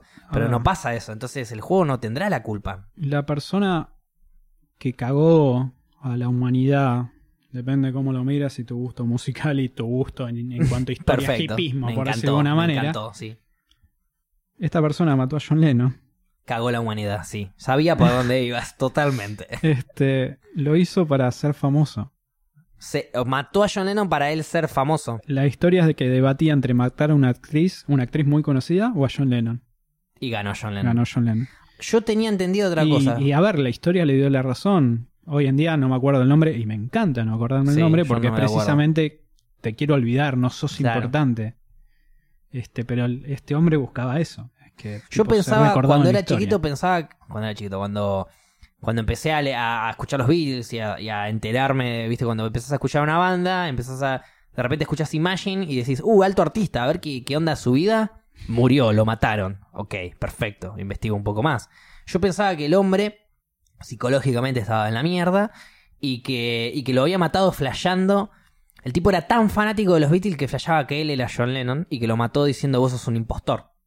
Yo pensé que había sido así cuando era pibe. Ojo, y me había pegado un viaje de la gran puta. También tenés las teorías conspirativas enormes de fondo. Este, que yo no creo Que, es la- particularmente. que fue la CIA que lo mató. Claro. Que, lo mandaron a matar. Cierra en cierto punto, pero no, esta persona lo ves en cárcel y, y habló, habló en miles de medios y habló en miles de historias y documentales y cortometrajes. Sí. Y no, era un hijo de puta que buscó una manera de ser famoso. Sí. Pasa que acabas de meter, es- perdón, eh, pero acabas de meter la palabra conspiración enfrente a mí y yo soy un Pero para, no nos vayamos, no nos vayamos eh. todavía. Bueno, antes de irnos, pero vamos a ir ahí, eh. Porque, a ver, hay Vamos que a ir le- ahí, eh. Está Ya bien. tengo la data para Está esa, bien, esa conspiración puede ser 100% real. Imagine All the People, alta canción que así no solo generaba unión en la gente, sino una, un mensaje de paz. Sí. ¿Y qué es lo que la gente que tiene el poder no quiere? Paz. Caos, quiere caos, porque con caos nos pueden dominar más fácil y con guerra pueden vender armas y cagarse en guita. Lo hablamos eh, en uno de los primeros capítulos. Este, somos tan mierda la humanidad que buscamos una manera de dividirnos, sea desde el idioma, sea desde la locación, sea desde racismo, sea de donde sea. Claro. Que bueno, está bien. Es que, a ver, Somos eh, autodestructores. Es como plantearte esta situación, ¿no? A vos, estoy seguro por cómo te criaste y por cómo me crié yo y por cómo muchas personas fuimos viviendo a lo largo de nuestras vidas. eh, si yo te planteo esta situación, yo ya sé más o menos lo que vas a elegir, pero otras personas no. Igual hasta que no se te plantee la situación no se sabe, pero por ejemplo, si yo te digo, vos sos, estás a cargo de estas mil personas. Sí. Estas mil personas tienen que cobrar un sueldo a raíz de este presupuesto que es de mil millones. Hay un montón de guita para todos. Pero esas personas no lo saben todavía. Vos le decís a esas personas lo que tenés vos y lo dividís de manera equitativa o haces que se peleen, generás una, una discordia, generás desinformación, generás quilombo, dividís en dos a esas 100 personas y les terminás pagando 5 pesos a cada uno y cada tanto le pagas 7 a uno, entonces el otro se pelea, entonces bueno, a vos te pago 9 y empezás a, a mantenerlos tranquilitos pagándoles muy poco, que para ellos es un montón porque no saben la verdadera suma, o dividir las cosas equitativamente como corresponde. No, a ver. Yo me imagino que tu respuesta ya la conozco, pero Sí. bueno. No, no, es bueno, un te la doy, poquito el te la ejemplo. Ok, dámela, dale. No, yo lo que hago, voy a mi supermercado, me compro mi bolsita de pochoclos, voy al microondas, lo caliento 5 o 10 minutos, digo, Tiro la plata. nada más hay 10 lucas. Y empiezo a ver. Y empiezo a ver cómo se mueven. eh, bueno, El eh, último que quede vivo le digo, uy, me las gasté en los pochoclos. Y tenía una bolsa de pochoclos. tenía- tenía, tenía un estadio de River lleno de No. pochoclos. Eh, a ver, yo creo en el sistema no, no capitalista, sino social. Ok. Que ¿Socialista? No te gusta decir socialista. claro, ya te me fuiste a la decís- izquierda es de golpe. Claro, pero decís, dijiste, no me gusta Social y socialista capitalista. son dos temas, dos cosas distintas. ¿Cómo se, se Una cosa es una sociedad y otra cosa es un ser socialista. Ok, Estás hablando de la 100%, izquierda. Pero la sociedad, claro, sí, obvio, la sociedad puede ser capitalista. A vos, vos querés una sociedad no capitalista, No, pero yo, no socialista tampoco. yo creo en el capitalismo, pero no en el que se instauró. Es decir, todos deberíamos tener una base de lo mismo. Todo, a ver, tenemos no sé cuántos derechos humanos, creo que son treinta y pico. No se cumplen en ninguna parte del mundo. Claro. Esa es tipo la base. Todos merecen una vivienda, un agua, comida. Listo, de ahí empecemos a construir. Todos deberíamos tener las mismas oportunidades y después que ganen más o menos los que hacen más o hacen menos. Porque hay gente que dedica una vida a estudiar un tema o a aprender sobre un tema. Sí, Sí, no, esta persona merece ganar más. Ganar más en cuanto a, a capaz eh, beneficios o lujos, o decirlo de alguna manera. sí, sí, sí. Este, y la persona que solamente le interesa sobrevivir, llevar el día a día, tiene que tener una base de vida, pero que pueda subsistir, no que se muera de pobre. ¿entendés? No querés hacer nada, no hagas nada, pero por lo menos no te vas a morir de hambre. Es que no, no es por lo menos, es no te tenés que morir de hambre. Claro, porque vivimos Es, en un es mundo mi trabajo como gobierno, Estado, lo que sea, en cualquier parte del mundo, no estoy hablando Argentina. encargarme de que el ser humano que está viviendo claro, que en mi vos tierra, lleves una vida, una vida acorde a lo que debería ser. pero si incluso no haces absolutamente nada, nada, ¿eh? No me levanto, voy al río y me quedo tirado mirando el río y vuelvo a casa, pero pretendo comida, techo y agua, lo Bien. tengo que tener. Obviamente es ir al extremo de nuevo. Técnicamente los recursos para eso existen. Sí, O sea, sí, a ver, no, no, no conozco el todo detrás de escena, ¿no? Obviamente. no, pero, se me ocurre que la cantidad de agua, comida y, y, y, y- y- y espacio para que haya un Pasa lugarcito estamos mal acostumbrados con el tema del agua porque vivimos en Argentina, hacemos un pozo y encontramos agua. Sí, en otros lugares no En, es así. en Europa, en partes de Europa, en Sí. otras partes del mundo, En África haces un pozo y encontrás un. ya no se bañan todos los días. Este, hay un tema con el agua muy particular. A ver, damos cosas por sentados que capaz te moves un poquito a la derecha o a la izquierda y no las tenés. Bien. Es cuestión de, de darse cuenta, viejo, estamos todos en el mismo barco. Que, de nuevo, por mi cinismo. Dejemos no de nos- balancearlo Claro. y de agujerearlo. Claro. Parchémoslo. Yo soy una persona un tanto cínica Ok. y yo creo que nunca vamos a llegar a esa utopía, por decirlo de alguna manera. Y por eso mi misión en esta vida es ser feliz y ser- hacer feliz a los de alrededor mío, que es gente que me importa y hasta ahí llego. La utopía sería el día que la, que la palabra utopía No, exista. ¿No es cierto? E Igual que la igualdad. Exacto, totalmente. Estábamos hablando de que la cantidad de tiempo trabajado debería ser recompensado en bienes. No importa si es guita o si es casa o si es comida, lo que sea, pero si vos trabajás 10 horas deberías tener tu recompensa de 10 horas trabajadas. Ok. Nosotros sabemos que el sistema capitalista, por así decirlo, es el sistema menos malo que conocemos. Sí. Por, por decirlo de alguna manera Sí. bien rápida. Un sistema menos malo, no es el mejor, tampoco es el peor, es el menos malo. Entonces, si el sistema capitalista es así, entonces ¿por qué un hombre de 35 años y otro hombre de 35 años, uno cobra 10 mil pesos trabajando 11 horas en la fábrica y otro cobra 10 mil pesos, vamos a poner un ejemplo bien burdo y que hasta que quizás me bardeo a mí también, haciendo una story. Si bien considero lo que dije antes de que debería haber una base y prácticamente deberíamos cobrar todo lo mismo, más allá de la destreza de una persona y otra, Bien. el entretenimiento considero que es invaluable. Invaluable. Por eso es que se le paga capaz desmesuradamente a la gente. Sí, pero eso es lo que considero yo, no creo que esa es la causa por la cual se le paga tanto. Ok. Vos, vos que sea. eh, hablándolo así nomás, no justificándolo, pero Mm. una persona va a la fábrica, trabaja 11 horas atrás de una máquina, lo puede Sí. hacer cualquier persona, pero una historia entretenida de 15 segundos promocionando algo no lo puede hacer No, cualquiera. es que llegó a ese punto de que una marca o lo que sea le pagó porque haga una historia de 15 segundos, porque atrás hizo algo que a la gente le gusta o es entretenido. O, a ver, la mayoría de la gente acá, en Buenos Aires estamos hablando, Bien. llega de su laburo y o prende la tele, o prende la radio, o pone YouTube, Prende la o lo compu, que sea, sí. claro. Y se distrae.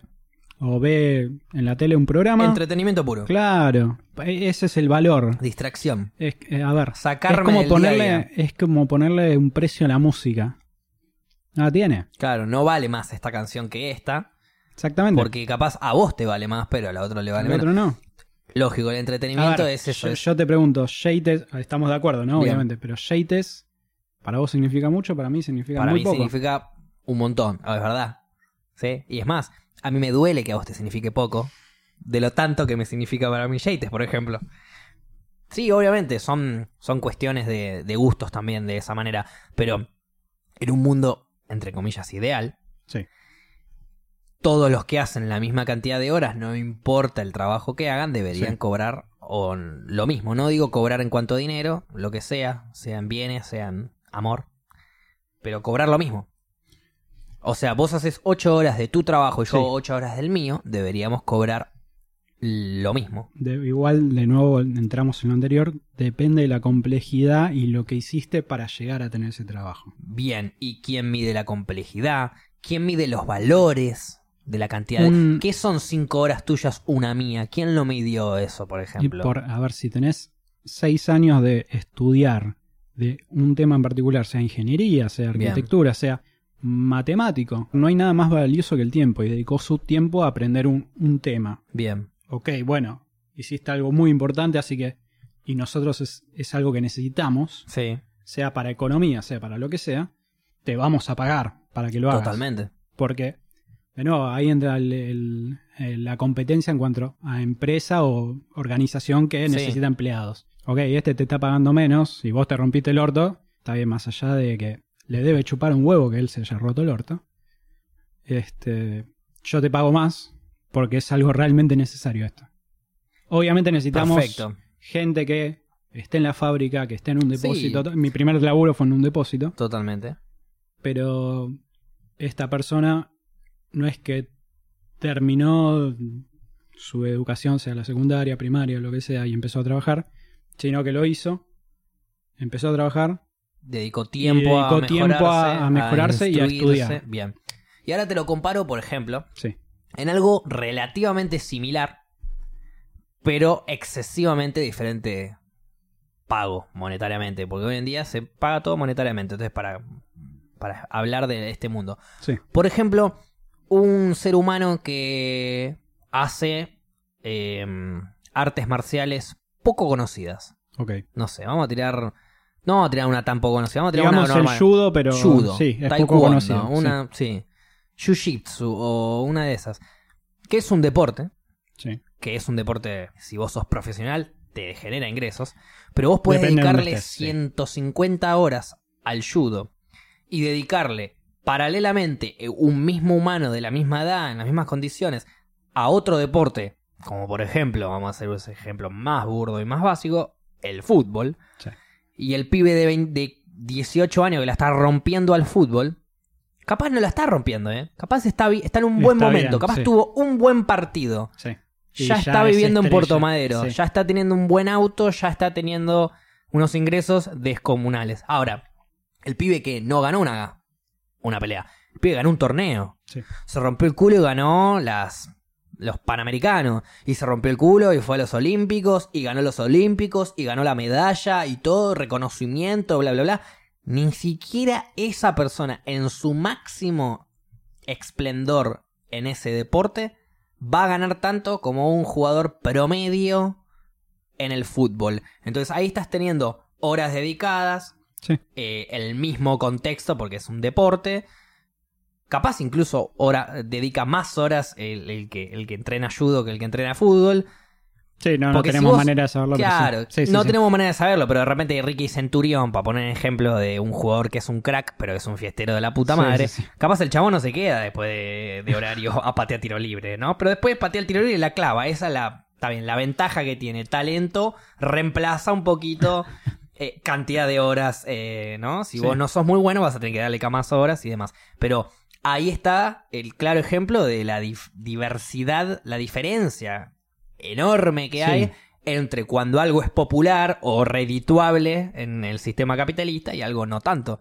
Porque ahí entra, te voy a poner dos ejemplos. A ver, algo que me duele en el alma y desde chico lo pensaba. Sí. Es algo que he debatido con mi, mi vieja más que nadie. Es, me duele y me cuesta entender por qué un tipo que va a un estadio o un potrero o lo que sea, patea una pelota, mete un gol o no, gana mil veces más o X número que un médico que salva vidas. Totalmente. Es algo un que médico, a- un al médico día de hoy no me que la todavía, o sea, un médico que ya te hizo la tesis y lo que vos quieras, Mm. lo único que le falta para terminar de técnicamente reci- eh, recibirse es la residencia.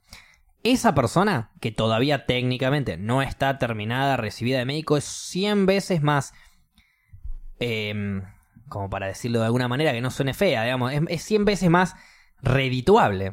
Es 100 Sí. veces más, o sea, va a ayudar 100 veces más a la sociedad que, ok, un muchacho que patee la pelota y, y haga el gol o no. Es pero ahí tema. entra, pero para, ahí entra el entretenimiento, Eso te iba a tirar. que es invaluable. Sí.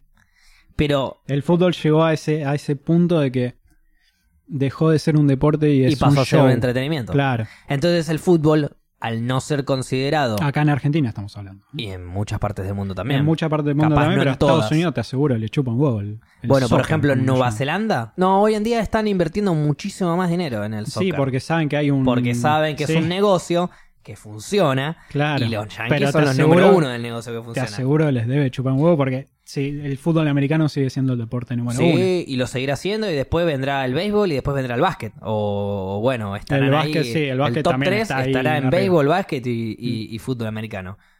No va a acercarse el soccer mm, casi, no te digo que jamás, pero no se va a acercar ni en pedo. Pero igual el fútbol sigue siendo importantísimo eh, mundialmente, sobre todo por Europa. Sí.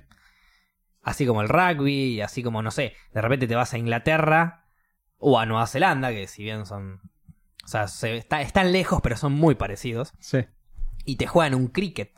Y vos no tenés ni puta idea de lo que es el cricket, capaz. Vos no entendés ni mierda de lo que es. No sabés ni qué pelota era de cricket, ni qué paleta se juega con el cricket. No tenés ni puta idea, pero ellos juegan el cricket en la plaza. Claro. ¿Entendés? Así como nosotros armamos un picadito 5 contra 5 en el parque, ellos te hacen un picadito de cricket.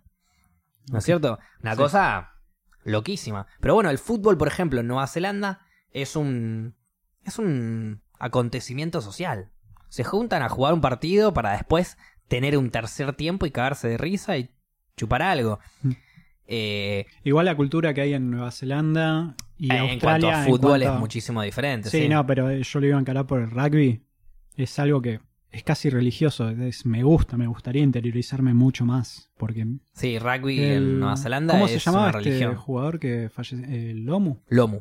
¿Lomu era? ¿Viste? Sí. No, Era algo por el estilo, no, sí. no le quiero faltar respeto, obviamente. ¿Vos viste el funeral y toda la ceremonia? Así, Fue, fue el- tremendo. Yo la un, cantidad de jacas y los distintos. yo vi un funeral de en Nueva Zelanda. No era de un eh, deportista Mm. de la elite y histórico como fue Lomu. Bien, me lo confirma Tommy, gracias. Pero eh, vi un funeral.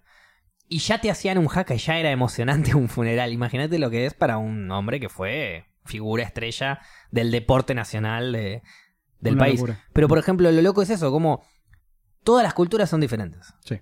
Todos comemos distintas cosas, todos hablamos en diferentes idiomas, pero todos, en definitiva, comemos comida para vivir, respiramos aire para vivir. eh, Casi que somos, somos, todos, iguales.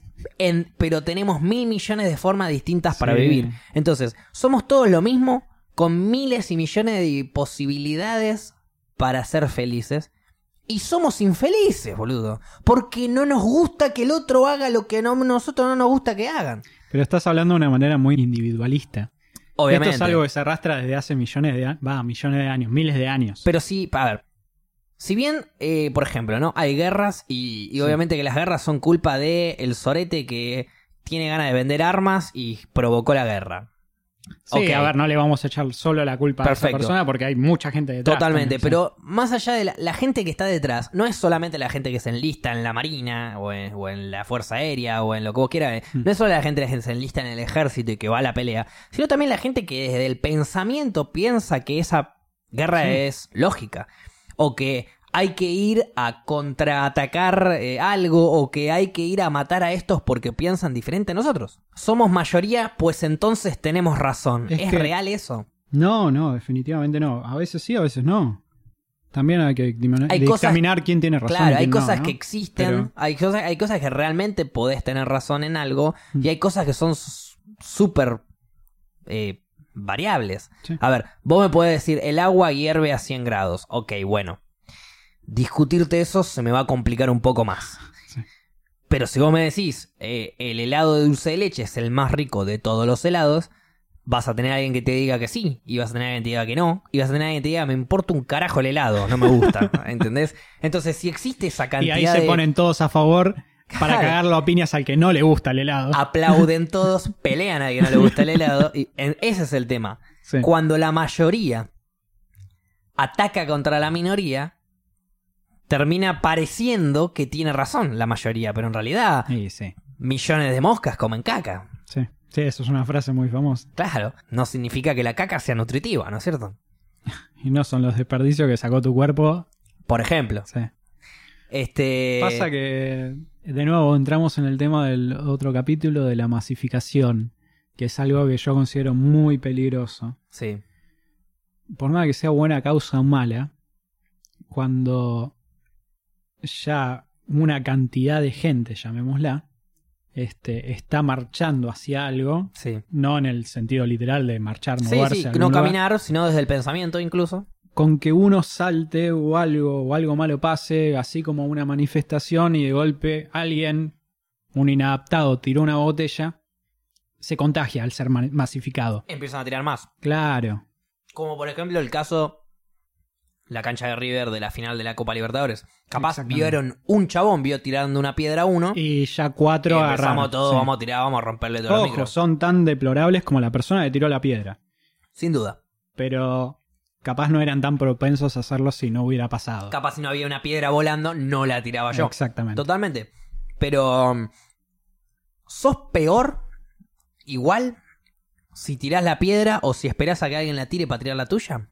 O sea, no, no creo que. te, te, eh, alcanza el justificativo. Ver, Uy, si yo la tiré. Yo la tiré porque. Si estamos sos- hablando de tirar sí. piedra no por nada futbolístico, sino como un ejemplo. ¿eh? Para- ejemplo, sí, por la duda, cercano. para que nadie se, Sí. se ofenda. Igual. A ver, sos de Boca, Sí, sí. por eso. Igual River tiró piedra y nos rompió el culo, así que no pasa nada. Pero bueno. Volviendo. Sí. El que tira la piedra está mal, olvídate. Ahora, el que la tira después y se justifica, no, pues yo no la hubiese tirado si él no la tiraba. No, no, eso es una estupidez. es, eh, O el que cumple la misma condena, por decirlo o de el que se justifica con yo no la hubiese tirado No, si la no veía piedras volando. Pero estaba lleno de piedras volando. No Yo- me chupan huevo. Una más, una menos que cambia. Me chupan huevo. A ver, volvemos a lo mismo. Una persona no es lo que dice, sino lo que hace. Exacto. Vos tiraste una piedra, sí, bueno, estaban tirando todo. Ah, mirá, me chupan huevo. Ah, mira, adentro. sos uno de los todos que estaba ah, tirando. sos y un que- pelotudo claro. más. Claro, mirá. Eso es algo que me pasó con un familiar cercano que tira un papelito a la basura. Al... No, ojalá. Tira un papelito al piso y yo le digo, levanta el papelito y tiralo al tallo. Estábamos en Mm. un país eh, amigo encima, no estábamos en un país personal nuestro. Ok. Que incluso si es en tu propio país. Sí, no, no, no deberías bien. hacerlo, sí. Pero bueno, suponete que querés quedar bien con tus países amigos. Estás caminando por la calle y tiras un papel al piso. Y yo le digo, tíralo, tíralo al tacho, le digo.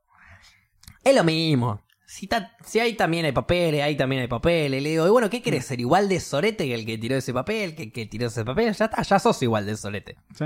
Ya está, lo, lo acabas de lograr. ¿Por qué? Porque te comparaste con esos soretes. Sí, Bien, estás justificando tu mala acción. Yo estoy 100% de acuerdo con tu frase, uno es lo que hace, no lo que dice. Sí. Pues yo te puedo decir que soy, no sé, para hablar de tiempos modernos, ¿no? Que soy un eh, buscador de la igualdad de género, que soy un buscador de la de, de, de- de frenar eh, el maltrato animal, Sí. la deforestación, la megaminería, Y después tengo un currito con, con una minería. Claro. Tengo un currito con un leñador. Ya con tener un celular te estás contribuyendo a la minería. Tot- Ah, ¿sí? ¿Por Sí. qué? Y por los componentes que tiene adentro, boludo. Estás indirectamente contri- contribuyendo Si a yo la tengo minería. este celular en la mano, estoy indirectamente contribuyendo con la mega minería, lo rompo contra el piso ahora. No te lo recomendaría porque es una fuente Estamos de trabajo. en vivo, estoy a punto de romper contra... Tenés razón, mi fuente de trabajo. Voy a detenerme un segundo de la locura que estoy por hacer. Estaba a punto de romper. Pasa ¿Sabes que- por qué? Porque volvemos entiendo el tema de que vos me dijiste de Yates. Yates es algo que me, me metió un mensaje muy copado. Es que la megaminería es una mierda. No sé por qué se emputecieron con la megaminería. Porque podría haber sido la deforestación, podría haber sido la caza indiscriminada de animales y lo que vos quieras. Pero pintó la megaminería. Entonces sí, porque es una contamina bocha. bocha. A ver, es Pero- la misma discusión que tuvimos eh, fuera de cámara eh, del capítulo con Paula. Sí. Sí, Como porque de- después del capítulo con Pablo nos quedamos como una hora hablando. Sí, mal. No, bueno, a ver, estuvo buenísimo. Sí, olvídate. Pero básicamente lo que hacemos en vivo es lo que hacemos fuera de cámara. Claro, offline es lo mismo que online, solo que online lo tratamos de hacer un poquito más serio. Claro. Este, O para que a ustedes no les sea un embole. como decíamos, eh, yo no soy vegetariano, no tengo intenciones. Comprendo que se puede reemplazar las proteínas y los nutrientes o la mierda que tenga la carne Sí. con vegetales, estoy completamente de acuerdo. De hecho, en un momento cuando yo le daba mucha bola al gimnasio antes de lesionarme y todo, y llevaba un plan alimenticio piola, Sí. no comía carne todos los días. Porque me hacía mal, literalmente. No convenía para el cuerpo, sí, lo que hablábamos al principio. Claramente. Pero no estoy en contra de un sistema organizado de no de tortura al animal, no de ¿qué estábamos hablando antes? Eh, Caza indiscriminada de animales. o casa- sea, no, eh, de minería. ok, eh, mega minería. Mega minería ni nada. Háganlo de una manera acorde, que el animal no sufra, o que no contaminemos el planeta, o de una manera que, ok, no, no produzcan en masa, cosa que tengamos que generamos basura por matar a un animal o por productos que no se compran. Estamos sobrepoblados de cosas, de las cuales hablamos. Sí, sí. estamos tan sobrepoblados de cosas que... que- hicimos un podcast. Claro, hay más cosas que personas. Y ese es en el momento que, tipo, viejo, ¿cómo no se le prendió la lamparita a ninguno? Estamos haciendo mierda del lugar en donde vivimos. Hay casi la misma. No, bueno, capaz estoy exagerando. Pero hay una, por ejemplo, cantidad de autos en el mundo. Sí. ¿Cuántos autos en circulación hay en el mundo? No, no tengo idea. No te voy a decir que superan a la, la No, no, población más, más, del mundo, más, ¿no? que Pero, un- más humanos que autos no creo que haya. pero ahora, el sueño, que, el sueño pero de Bill la- Gates pero, pero que haya un auto por cada dos, tres humanos ya es un montón. es una bocha. Es o una bocha. sea, si Ahora, en un el auto sueño- entran cinco El personas. sueño de Bill Gates y Microsoft en su momento era una computadora en cada casa, que es algo buenísimo porque el acceso a la tecnología y al internet y ya todo hay una computadora en es cada buenísimo. casa. Ya la cumplieron, es algo Ya que ya la, cumplieron. la superpasaron. Por eso, y ahora estamos hablando de hay dos, tres computadoras por casa. En mi casa somos tres personas. Bueno, hoy antes, en era- día. antes eran. Antes éramos más, Sí. pero en mi casa hoy en día somos tres personas. ¿Cuántas computadoras hay? Tres. Está bien. Antes, eh, después estaba mi hermana. Mm. Eh, o sea, ahora yo vivo con mis viejos. Antes vivía con, antes de solamente vivir con mis viejos, vivía con mis viejos y con mi hermana. Sí. Mi hermana tenía su computadora, o sea, éramos Cuatro. cuatro y cuatro. Sí. Antes de vivir con mi hermana, vivía con mi hermano Goncho también. Éramos cinco en la casa y Goncho tenía su computadora, éramos cinco o cinco. Sí. Y antes de eso, vivía con mi otro hermano, que se fue a vivir a España, que lo amo con toda mi alma y que seguramente está escuchando el podcast, así que un saludo, dale. Y también tenía su computadora, era 6 de 6. Entonces Bill Gates llevó a el sueño de que en cada casa haya una computadora, Que lo transformó en que cada persona Sí. tenga una computadora. ¿Por qué? Porque cuando yo era pibito sí había una sola computadora. Sí. En la época de Bill Gates, sueño comienzo. Sí, a ver, yo vivía en tu casa en ese momento. Una sola computadora. Sí, la compra Compact Compact Presario. Presario era la que Por teníamos, Dios, sí. qué bien. Y era una hora cada uno que la podíamos usar Claro. y una vez que cada uno tenía su hora completa, si alcanzaba a que cada uno tenga una hora más, hacíamos una hora más. Si no, una hora cada uno. Claro. Pero después crecimos. Ya no teníamos cinco años y una horeta de compu jugando jueguitos nos divertía. Es que se hizo más accesible También. la tecnología. Y de repente vino el gringo y empezó a usar la computadora para laburar. Sí. Estamos hablando de 15 años, 14 No, no, Ale, años. Ale y es ya una laburaba. persona que admiro porque era un bocho desde pendejo. 12, 13 años y ya tenía un negocio de CDs truchos. Una locura. Iba a la galería a la vuelta de mi casa, se compraba un par de CDs vírgenes, venía y vos le decías, no, yo quiero un compilado de 15 canciones quiero. Esta de la Versuit, esta de la Renga, estas tres de los Piojos, estas cuatro de la... Y vos le decías qué canciones querías y él te, imp- te- te lo copiaba en el disco y después iba y te lo vendía. Y si el Sí. CD le virgen le salía 30 centavos, te vendía el... Dos pesos, a un peso. 30, a un peso 50, dos pesos.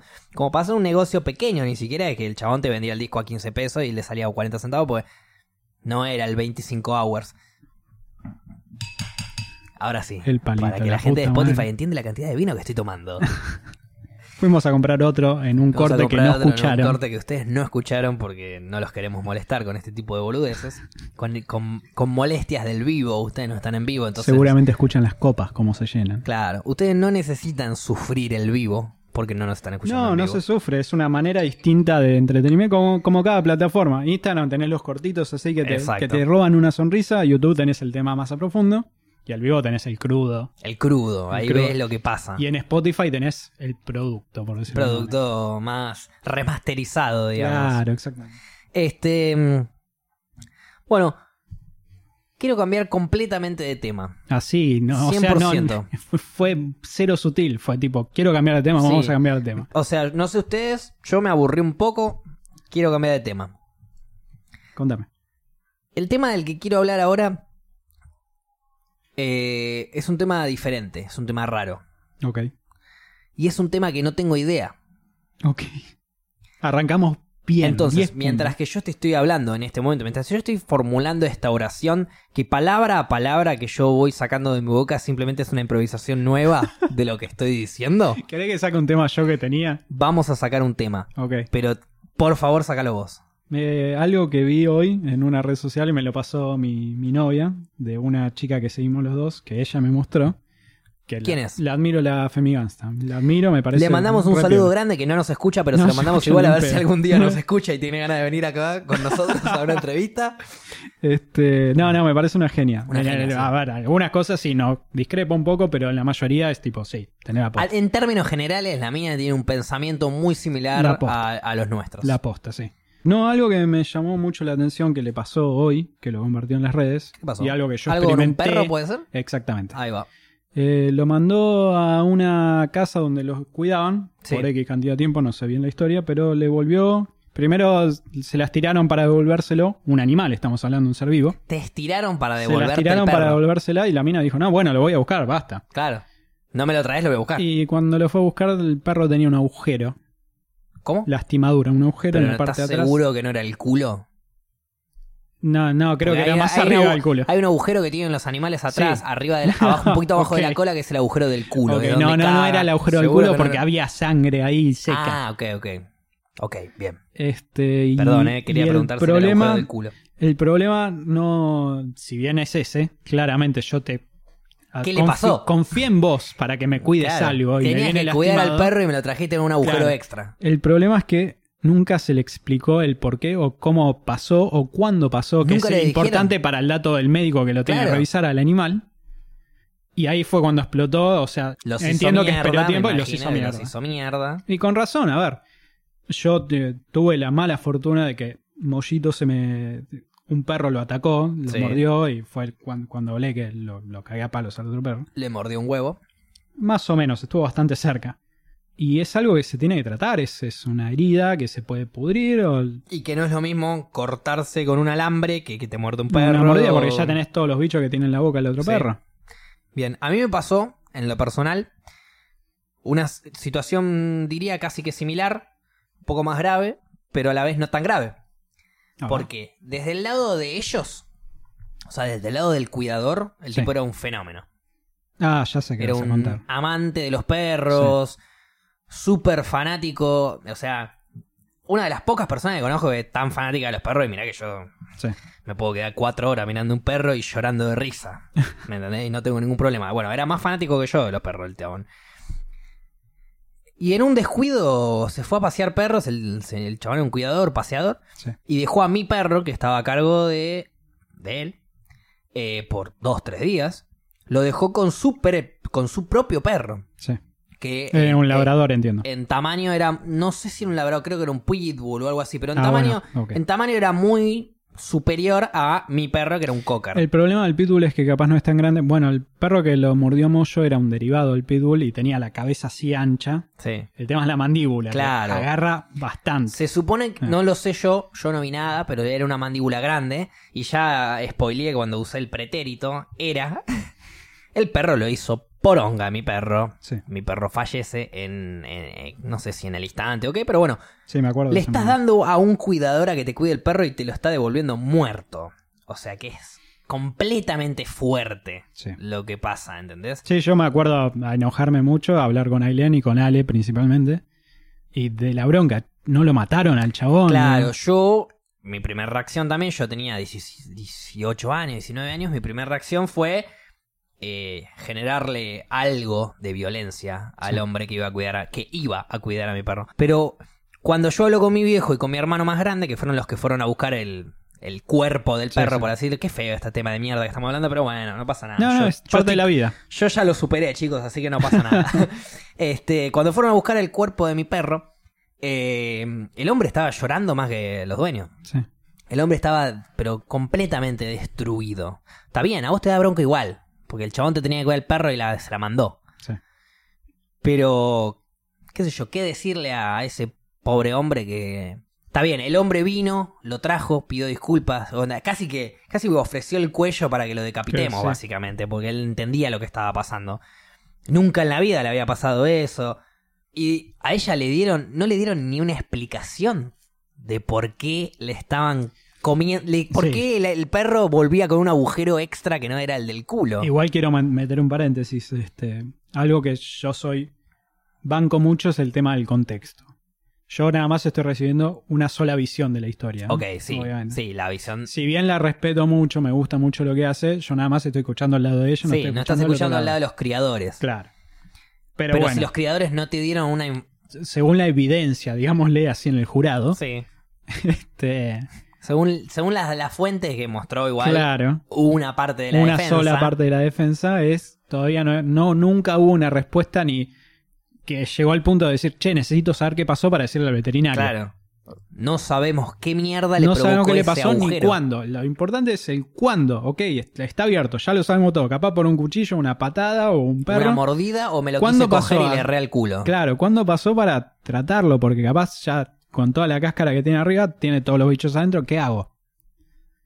Y aparentemente no hubo respuesta hasta donde supe. Capaz ahora Capaz ahora ya está pero todo no solucionado, Bueno, ok. pero bueno, no deja de ser una experiencia tanto de mierda. pasan, pasan a ser unos cuidadores de mierda. Si tenés Sí. perro te recomiendo, obviamente que es muy difícil, pero si tenés perro te recomiendo cuídalo vos. Si no lo puedes Sí. cuidar vos y te Claro. tenés que ir a la mierda, dejáselo a un amigo de confianza. Dejarlo a un cuidador está, no está mal, o sea, es, No, es no, una, está bien. es una solución y sabes bien. que te lo va a cuidar, Sí. pero sigue siendo un extraño cuidando tu perro. Eso es lo que yo pienso. Más allá de eso, a ver, lo que le pasó al tuyo en particular. No, eso fue un caso. Yo, yo no, no, ni en pedo meto a todos en la misma bolsa. Es que por Incluso eso. no lo meto en la misma bolsa a este tipo. Claro. Porque este tipo yo realmente sé que le gustaban los perros más que a Cristian U.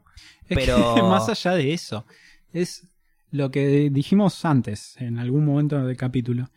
Eh, son animales, no son personas, no racionalizan. Así como yo conté en ese capítulo, de decir, yo llevo a mi perro con correa y me molesta que haya gente que lo pasea sin correa, por más que esté súper educado.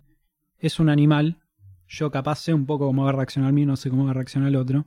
Pero de repente puedes. La única manera de separarlos es, reaccionar como quiera. es yo tirándome sobre el otro perro, porque claro. O un dedo en el culo. el dedo en el, el famoso el dedo en el culo. del dedo en el culo, no te olvides Porque nunca. si yo soy el responsable, lo está llevando atado por si se agarran, poder separarlo, y vos no, es el, pe- el petizo de 10 kilos y el grandote de 90 se le va a tirar encima. ¿Me entendés? 100%. Sí. Pasa que los perros ni siquiera distinguen eh, el tamaño que tienen. Yo he visto perritos No. de, de 20 centímetros queriéndose plantar a un Boludo. Rottweiler de Sí, el 45 negro. toneladas. El negro no es nada, y con el que se agarró era un. De nuevo, era una mezcla de todo, pero tenía la cabeza de Pitbull. Era, Era, era dos veces grande de era él, producto de una- grandote y una cara así, boludo. producto Pla, de una gran orgía perruna, claro. pero con cabeza de pitbull. Parece que el pitbull fue el que puso la casa. Acá, Más cojo, soy yo. acá cojo yo. Después súmense los que quieran, dijo el pitbull. Ahí es donde el producto de toda esa fiesta es la que se peleó con Moyo. Y, eh, Y sí, es verdad, los perros no distinguen la fuerza, no distinguen la, la, el, eh, el físico, la, la, quién es más grande, quién es más chico. Es que por eso son peligrosas las peleas de perros, porque no sabes cómo terminan. Capaz que termina con uno muerto. Eh, Mm, de nuevo, no razonan, sí. son tipo. No, estoy dan peleando cuenta, y hasta claro. que no termina. Cuando porque yo te duele o te vas, claro, claro. O, o vos te rendiste, o no es que el perro se está yendo y el otro lo va a ir a buscar y lo va a seguir, No, no. le va a seguir dando y lo va a patear en el piso. No, eso no existe entre perros. Pero existe sí existe que de repente el perro ataque, como en- a modo de defensa, y toque algo que no había tocar y el perro la quedó. La quedó, sí. Porque no se dan cuenta, no lo hacen de hortivas. Por eso, a ver, tu cuidador en ese Por momento me- claro. falló en confiar en su perro. Capaz, capaz lo mató jugando, ¿entendés? Capaz dijo, jugando. eh, está todo más que piola, pum, le mordió el Sí, cuello sí. y la quedó, listo. ¿Me entendés? Capaz fue una mala fortuna. Es no lo sé porque no estaba ni Más él allá, claro, para más allá de la mala Ese es el suerte. problema. Vos, él no debería haber dejado a los dos perros solos. No, no, y no, menos eh, si no tenían confianza entre ellos, sino que se conocían En entre cuartos ellos. separados, encerrados, listo. Era la solución. De nuevo, por más de que el chabón seguramente pensaba que su perro era súper educado, no le iba a hacer Sí. nada, se olvidó que era un animal. Claro. Y que el animal no, No piensa, no piensa. Entonces, actúa. puede, puede ser durante 10 años que Rocco, para decir un nombre universal Sí. de animal, Perro de mi hermana y mi eh, vieja. también. Cuando se le decís sentate, se sienta. Cuando le decís dame la patita, te la da. Cuando le decís dame la otra, te da la otra. Cuando le decís hacete el muertito, se hace muertito. Pero cuando al chabón, cuando el perro ve rojo, No se ve otro color. no, No ve otro color. y No, solo no ve otro color, sino que no tiene chance de que alguien le haga entender que está viendo Sí, rojo. Porque vos estás viendo rojo siendo un ser humano. Sí, te Y le estás dando en la cara a alguien. o sea, y viene alguien y te agarra y te dice, loco, rescátate. Sí, y vos te, por te ahí te que pegar un cachetazo igual para sacarte. sí. Ponele. Y vos te- o, o vos mismo podés hasta salir del rojo estando en el rojo. Bueno, Pero, pero un perro arranca en rojo y ni nos vimos. Hasta, Sí. que, hasta, que no, hasta que no finalice la vida del rival, no, no, no, va no a frenar. A ver, te puedo contar mi experiencia en parte humano y en parte del- de lo que vi de los perros. Sí. Este, este perro lo agarra de atrás a Moyo, eh, la pata derecha de atrás. Sí. Y yo lo tenía el mío, tenía un libro. El libro voló a la mierda. O- a ver, Sí. perdón, eh, pero me, me genera Contame. dudas. Lo agarra de la pata atrás. ¿Pero por qué? Estaban jugando, estaban oliéndose, Te doy, de no, te doy- repente te lo doy at- todo el contexto. Bien, Este, vacaciones en una isla de Tigre Qué lindo. con, con mi novia. qué lindo. Ojalá algún Eh, día pueda hacer eso. Claro, y decimos, che, quiero salir que conozca un poco el perro porque nada, Sí, vive que, en que- ciudad. Que, que vive, que, ah, Claro. viva un poco la vida de, de claro, campo. y además no le quiero, a ver, es mi perro, es mi responsabilidad, me lo quiero Sí. llevar, voy a pagar lo que tenga que pagar, me lo llevo. Fuimos. Te El perro hablando- podía ir, todo. Sí, estaba todo estaba perfecto, todo lo- Sí. se lo consulté a la dueña de la, de la casa esa. Sí, sí, no había problema. Este, y bueno, muy bien todo, cuatro o cinco días. Y eh, resulta que Nati justo estaba en una hamaca paraguaya que nos había prestado la dueña. Bien, descansando. Ahí yo bajaba, bueno, ahora me toca a mí con mi librito y el perro, tomá, cuídalo vos. Y había perros de la isla. Entre estos perros estaba, Dando vueltas. para que lo boludean a mi perro, se llamaba Pirulo. No, no, no, no. Te juro por Dios, sí. Pirulo le rompió los huevos al perro. Pirulo casi le rompe los huevos. Pirulo se Pirulo llamaba se el llama. perro. Va, Pirulo es conocido en la isla. Este, bueno, bien, voy bajando con libro en mano izquierda, perro en mano derecha, eh, mano dominante derecha porque soy derecho. Bajando estás refiriéndote como a la playa, digamos. Pasa que todas las casas a- en, en las islas de Tigre son altas porque viste que crece la marea sí, y sí, y te ahogás no. Sí, dormís en agua. Bueno, bajando hacia acá con el perrito y me doy cuenta que está lleno de perros, bueno, no pasa nada. Tomás, se lo estoy pasando, ya habíamos quedado. Y Pirulo se empieza a meter por todos lados, Moyo que le tira morder, yo, no, deja de joder. Moyo le tira modera a Pirulo. Porque ya- se da cuenta, se da cuenta que da estaba cuenta todo mal que- porque el Pirulo estaba tipo Claro, Pirulo, ya le estaba mirando la germu y Moyo dijo que mira, Claro. arron. Cuestión, este, eh, cuando escucho tipo, eh, eh, ¿cómo se llama? Eh, Sonidos, enojarse, sí. enojar- enojarse a Pirulo. Ahí miro para atrás y apenas miro para atrás veo la mandíbula de Pirulo entrando a la pata de Moyo. Y yo como un boludo por, de nuevo, por eso el tema de tener correa que Tirar, el otro no. le quisiste tirar así. Claro, o sea, el, no le di la chance a Moyo de defenderse, Claro. que capaz ahí pude haber Se tenido una changa y se sacarlo. plantaba un mano a mano ahí Claro. y hasta, hasta te lo ganaba y te llevaba unos manos. Claro, lo regalé. Que ese es un error que nunca más voy a volver a cometer. Si se enfrenta con un perro, yo suelto el mío y voy contra el otro. Claro, definitivamente. pero al tuyo no, no le, no le no le di la moverse. chance. Claro. Cuestión, tiré el libro a la mierda, que lo tengo lleno de barro al día de hoy. Cambio de, de correa a la mano, Sí. tener la derecha libre, tiro un puñetazo para atrás, me doy cuenta, no le llego, y digo, qué boludo, ¿para qué mierda tengo la correa? La suelto y me tiro con todo mi cuerpo a la cabeza Arriba, de Pirulo. La primera así, tipo MMA, Claro. eh, puño cerrado, con Para la de abajo. Pirulo. Pará, Pirulo, ¿qué haces? Claro, no lo suelta, la segunda con todo mi cuerpo de nuevo derecho, ahí esa le entró bien, lo suelta. Lo suelta. Ahí Nati se lo lleva a Moya arriba, yo lo entro a levantar y yo entiendo ¿A que me quiere... A Pirulo. A Pirulo lo agarré del, del cuero, ¿viste? Bien, Como lo sí, agarran las sí. madres. Entiendo que me quiere tirar a morder o algún, Sí. algún movimiento raro hizo, le di otra izquierda para que se lleve. Rescatate. la adrenalina y la bronca. Lo tengo ahí, veo que Nati entra con el perro.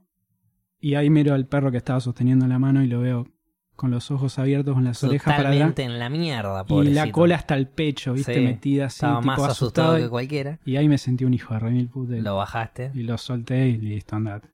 Ahora, al día siguiente me lo crucé a Pirulo, solo Y yendo al almacén. "Ey, Pirulo. Y le dije, vení acá, lo acaricié, estaba todo bien. Nati igual estaba, no, ese es un pelotudo, no quiero saber nada. Ok, enti- ent- es entendible Es una entendible, respuesta claro. de esas, pero también tenés que entender que pobre Pirulito. Mm, Es un animal, es un animal, no, claro. no se da cuenta, qué sé Claro. yo, yo estaba mordiendo a ver, me hubiera encantado no tener que pelearme con otro perro para que No, suelte a mi perro. Obviamente hay prioridad, mi perro va por encima. Totalmente, de- de mis obvio. de Uno va, a cuidar, uno va a cuidar Sí. más a su perro, obvio. Sí, sí. Estás pas- Está caminando, de repente Pirulo está caminando, dice, ¿qué me la agitas, Moyo? Le voy a morder la pata, Moyo, porque me la agitó y me comí tres izquierdazos de Gaby. Es que algo mal estoy haciendo. Ahí encagro la cola para adentro y las orejas abajo. Estoy cagado No, hasta es las que, patas. a ver, reaccionó por, por instinto, qué sé yo, capaz, creo que se lo quería montar, Pirulo a Moyo. y cuando Moyo le, le dijo, no me rompa las pelotas, dijo, ah, no te Ah, monto, no, claro. te muerdo entonces. Y ahí de golpe se dio cuenta, estaba colgando del abrazo Claro. de, la mano de una persona. Estaba colgando de un humano que le empezó a golpear Claro. cuando se dio Y cuenta que cuando estaba salió, mordiendo. tipo, no, pará, qué mierda estoy haciendo. No, pará, acá soy Y ahí inferior. es cuando la persona siente, qué mierda estoy haciendo, estoy golpeando a un animal. Claro, totalmente. Este, pero bueno, a ver, me arrepiento de lo que hice, no, ni en pedo, porque yo a mi perro lo voy a defender con sangre. Bien, tenías que tirarte, Sí. tenías que defenderlo, tenías Sí. que de- de meterle una piñecita ahí a Pirulo Sí, como sí, para para que se rescate. ¿Pirulo es malo? No, no es malo. No, es un animal. Que de nuevo, me lo crucé al día siguiente, eh, esperando la, la lancha que te lleva a la ciudad, ¿viste? Para comprar boludeces. Una hora ahí al lado mío acariciándolo, todo bien. El- a ver, el perro le chupa un huevo. ¿Y Moyo? Moyo en la casa puteando. Porque a Moyo no le cabe nada de tipo, puteo, estoy encerrado, nada. No, no, no volvió a juntarse con Pirulo. No, no lo volví, no, no me. No, no. Por las no soy boludo, no. No, no, a bueno, pero yo misma- pienso, si entre humanos eh, se puede perdonar, capaz entre perros más es que fácil son todavía. animales, se manejan por instinto, no por razón. No importa. Y bueno, por eso. Capaz no importa si me atacaste, ahora ya está todo bien. Ya aprendí. Puede ser, a ver, de, De hecho, los animales a veces necesitan un bife para aprender Sí, entre obvio. ellos, estoy hablando, no entre humano animal. Sí, Humano animal no. Pero entre animal animal, yo te estoy jodiendo, te estoy jodiendo, te estoy jodiendo, me, me- me metes un mordiscazo, me rescato, no te jodo más y de repente somos re amigos pues ya me marcaste los entiendo límites. completamente. Es como los leones, ¿viste? Hay un solo líder. Un picante y los Claro. demás que siguen. Siempre supe que esto iba a pasar en algún momento. Me deja tranquilo que haya pasado como pasó porque yo estaba Bien. y lo pude evitar y pude evitar que llegue a peores porque tuvo dos agujeritos de mierda, Moyo, que se le Sí. curaron el toque. Peores puede ser o que lo muerda 10 veces más o que vos no estés ahí, que le Y haga dos haga- agujeritos, pero esos dos agujeritos le infecten y le Sí. caigan una pierna. Un panorama malo, que pierda la pierna, que se muera o lo que sea. Sí, sí, sí. Este, tarde o temprano iba a pasar por la actitud de Moyo, porque no solo es así exaltado, sino que, como te conté, es alfa, es Claro. dominante. No le cabe que lo dominen. Y notablemente Pirulo también, También. lo era. Pelea y de dijeron, alfas. Ah, sí. Ah, vamos a ver quién es Claro. más alfa. Y Vamos bueno, a ver quién la tiene más alfa. y bueno, pasó lo que tuvo que pasar. Pasó lo que tuvo que pasar. Eh, bueno, hemos hablado de perros, hemos hablado de, de hippies, bohemia, hemos hablado de cultos, hemos hablado de... no Pasó, sé- no pasó el tiempo, cómo, 10 y pero 22. Son 10 y 22. A mí se me hizo muy ameno este capítulo. Y acá está. Hola, Moyo. estábamos, estábamos hablando de vos y de tu huevo, Moyo querido. Quiero leer, si me dejas, ¿no? Obviamente. favor. Quiero leer mensajes de Instagram. Porque hay una banda de mensajes muy buenos. Hay otros que son una mierda. Nada, mentira. Todos los mensajes que nos mandan son buenos. Como por ejemplo. Uff. Los leo en voz alta, los que nos mandan, así nomás. Por favor. Ni hago filtro ni nada. A ver. Eh, no digo nombres por las dudas, pero dicen. Hola, ja, ja, ja, ja. Es parte del mensaje. Genial. Estoy viendo el stream y están hablando de culto. Ese que todos se murieron envenenados. Sí, esa que quería blanquear. Es re interesante la historia porque el chabón les metía en la cabeza un montón de giladas y todas las semanas o cada tanto los obligaba a tomar veneno. No era veneno, era solo agua, pero les hacía creer que era eso. Para saber quién era serio, fiel al culto. Después de meses se infiltraron un montón de periodistas y al hombre se enteró que tal día lo iban a ir a buscar. Entonces a la noche anterior los obligó a todos a tomar veneno, primero a los nenes, después a los padres. Y gente pensando que era mentira, como las otras veces, lo tomaron. Igual algunos no lo quisieron tomar, pero los mataban con tiros. Sí. Así que o te morís o te morís. Eh, Gracias, Zoe, por aclarar bueno, lo que. Yo no iba a decir los nombres por las dudas, pero bueno, gracias Zoe por aclarar. No, no, ahí. bueno, eh, sin el apellido. Sí, digo, decimos Zoe y listo. Este, Eh, gracias por aclarar la historia que había contado de Johnstown. Sí. Era Es- más desastrosa de lo que Claro, lo yo pensaba, hablé. bueno, si vos no querés tomar veneno, ¿qué pasa? Te cagaban a tiros, nos, nos, nos confirmó Zoe, así O que muchas gracias para... O te morías o te morías, Claro, como dijimos. No había sí. mucha chance. Eh, Juani también nos dijo, tengo la data de una secta muy grande que se disolvió el año pasado en San Isidro. Hubo alto Ah, quilombo en los barrios cercanos, vivo por ahí, me dice.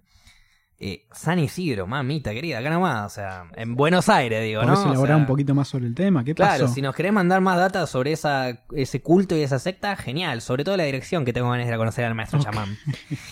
Eh, estaría que bueno que hablen de cosas.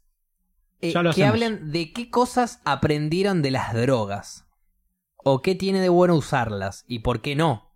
¿Qué tiene de malo también? Obvio que en el chat somos todos drogadictos, dice. Ja, ja, ja. Eh, Estás Lo generalizando. vamos a dejar, lo vamos, no lo vamos a. eh, ¿Quién fue el que lo dijo? Eh, Lucas, lo vamos a dejar para un próximo canal, para un próximo programa, quise decir, pero no lo vamos a descartar. Podemos un día hablar de drogas varias y, y, y cómo Sí, a funcionan. ver, no lo considero algo capaz tan positivo como lo, la vende, Bien. pero es como lo que dijimos antes. Todo en no en exceso es está bien Sí. en cierto punto. Sí. Siempre y cuando el nivel de qué tan dañino es a, a tu organismo. Totalmente. Cuanto. Si es muy dañino la sustancia que querés consumir, Sí. pues entonces consumila menos porque te vas a hacer mierda más rápido. Ahora, si no es tan dañina, consumila un poquito más, capaz. Sí.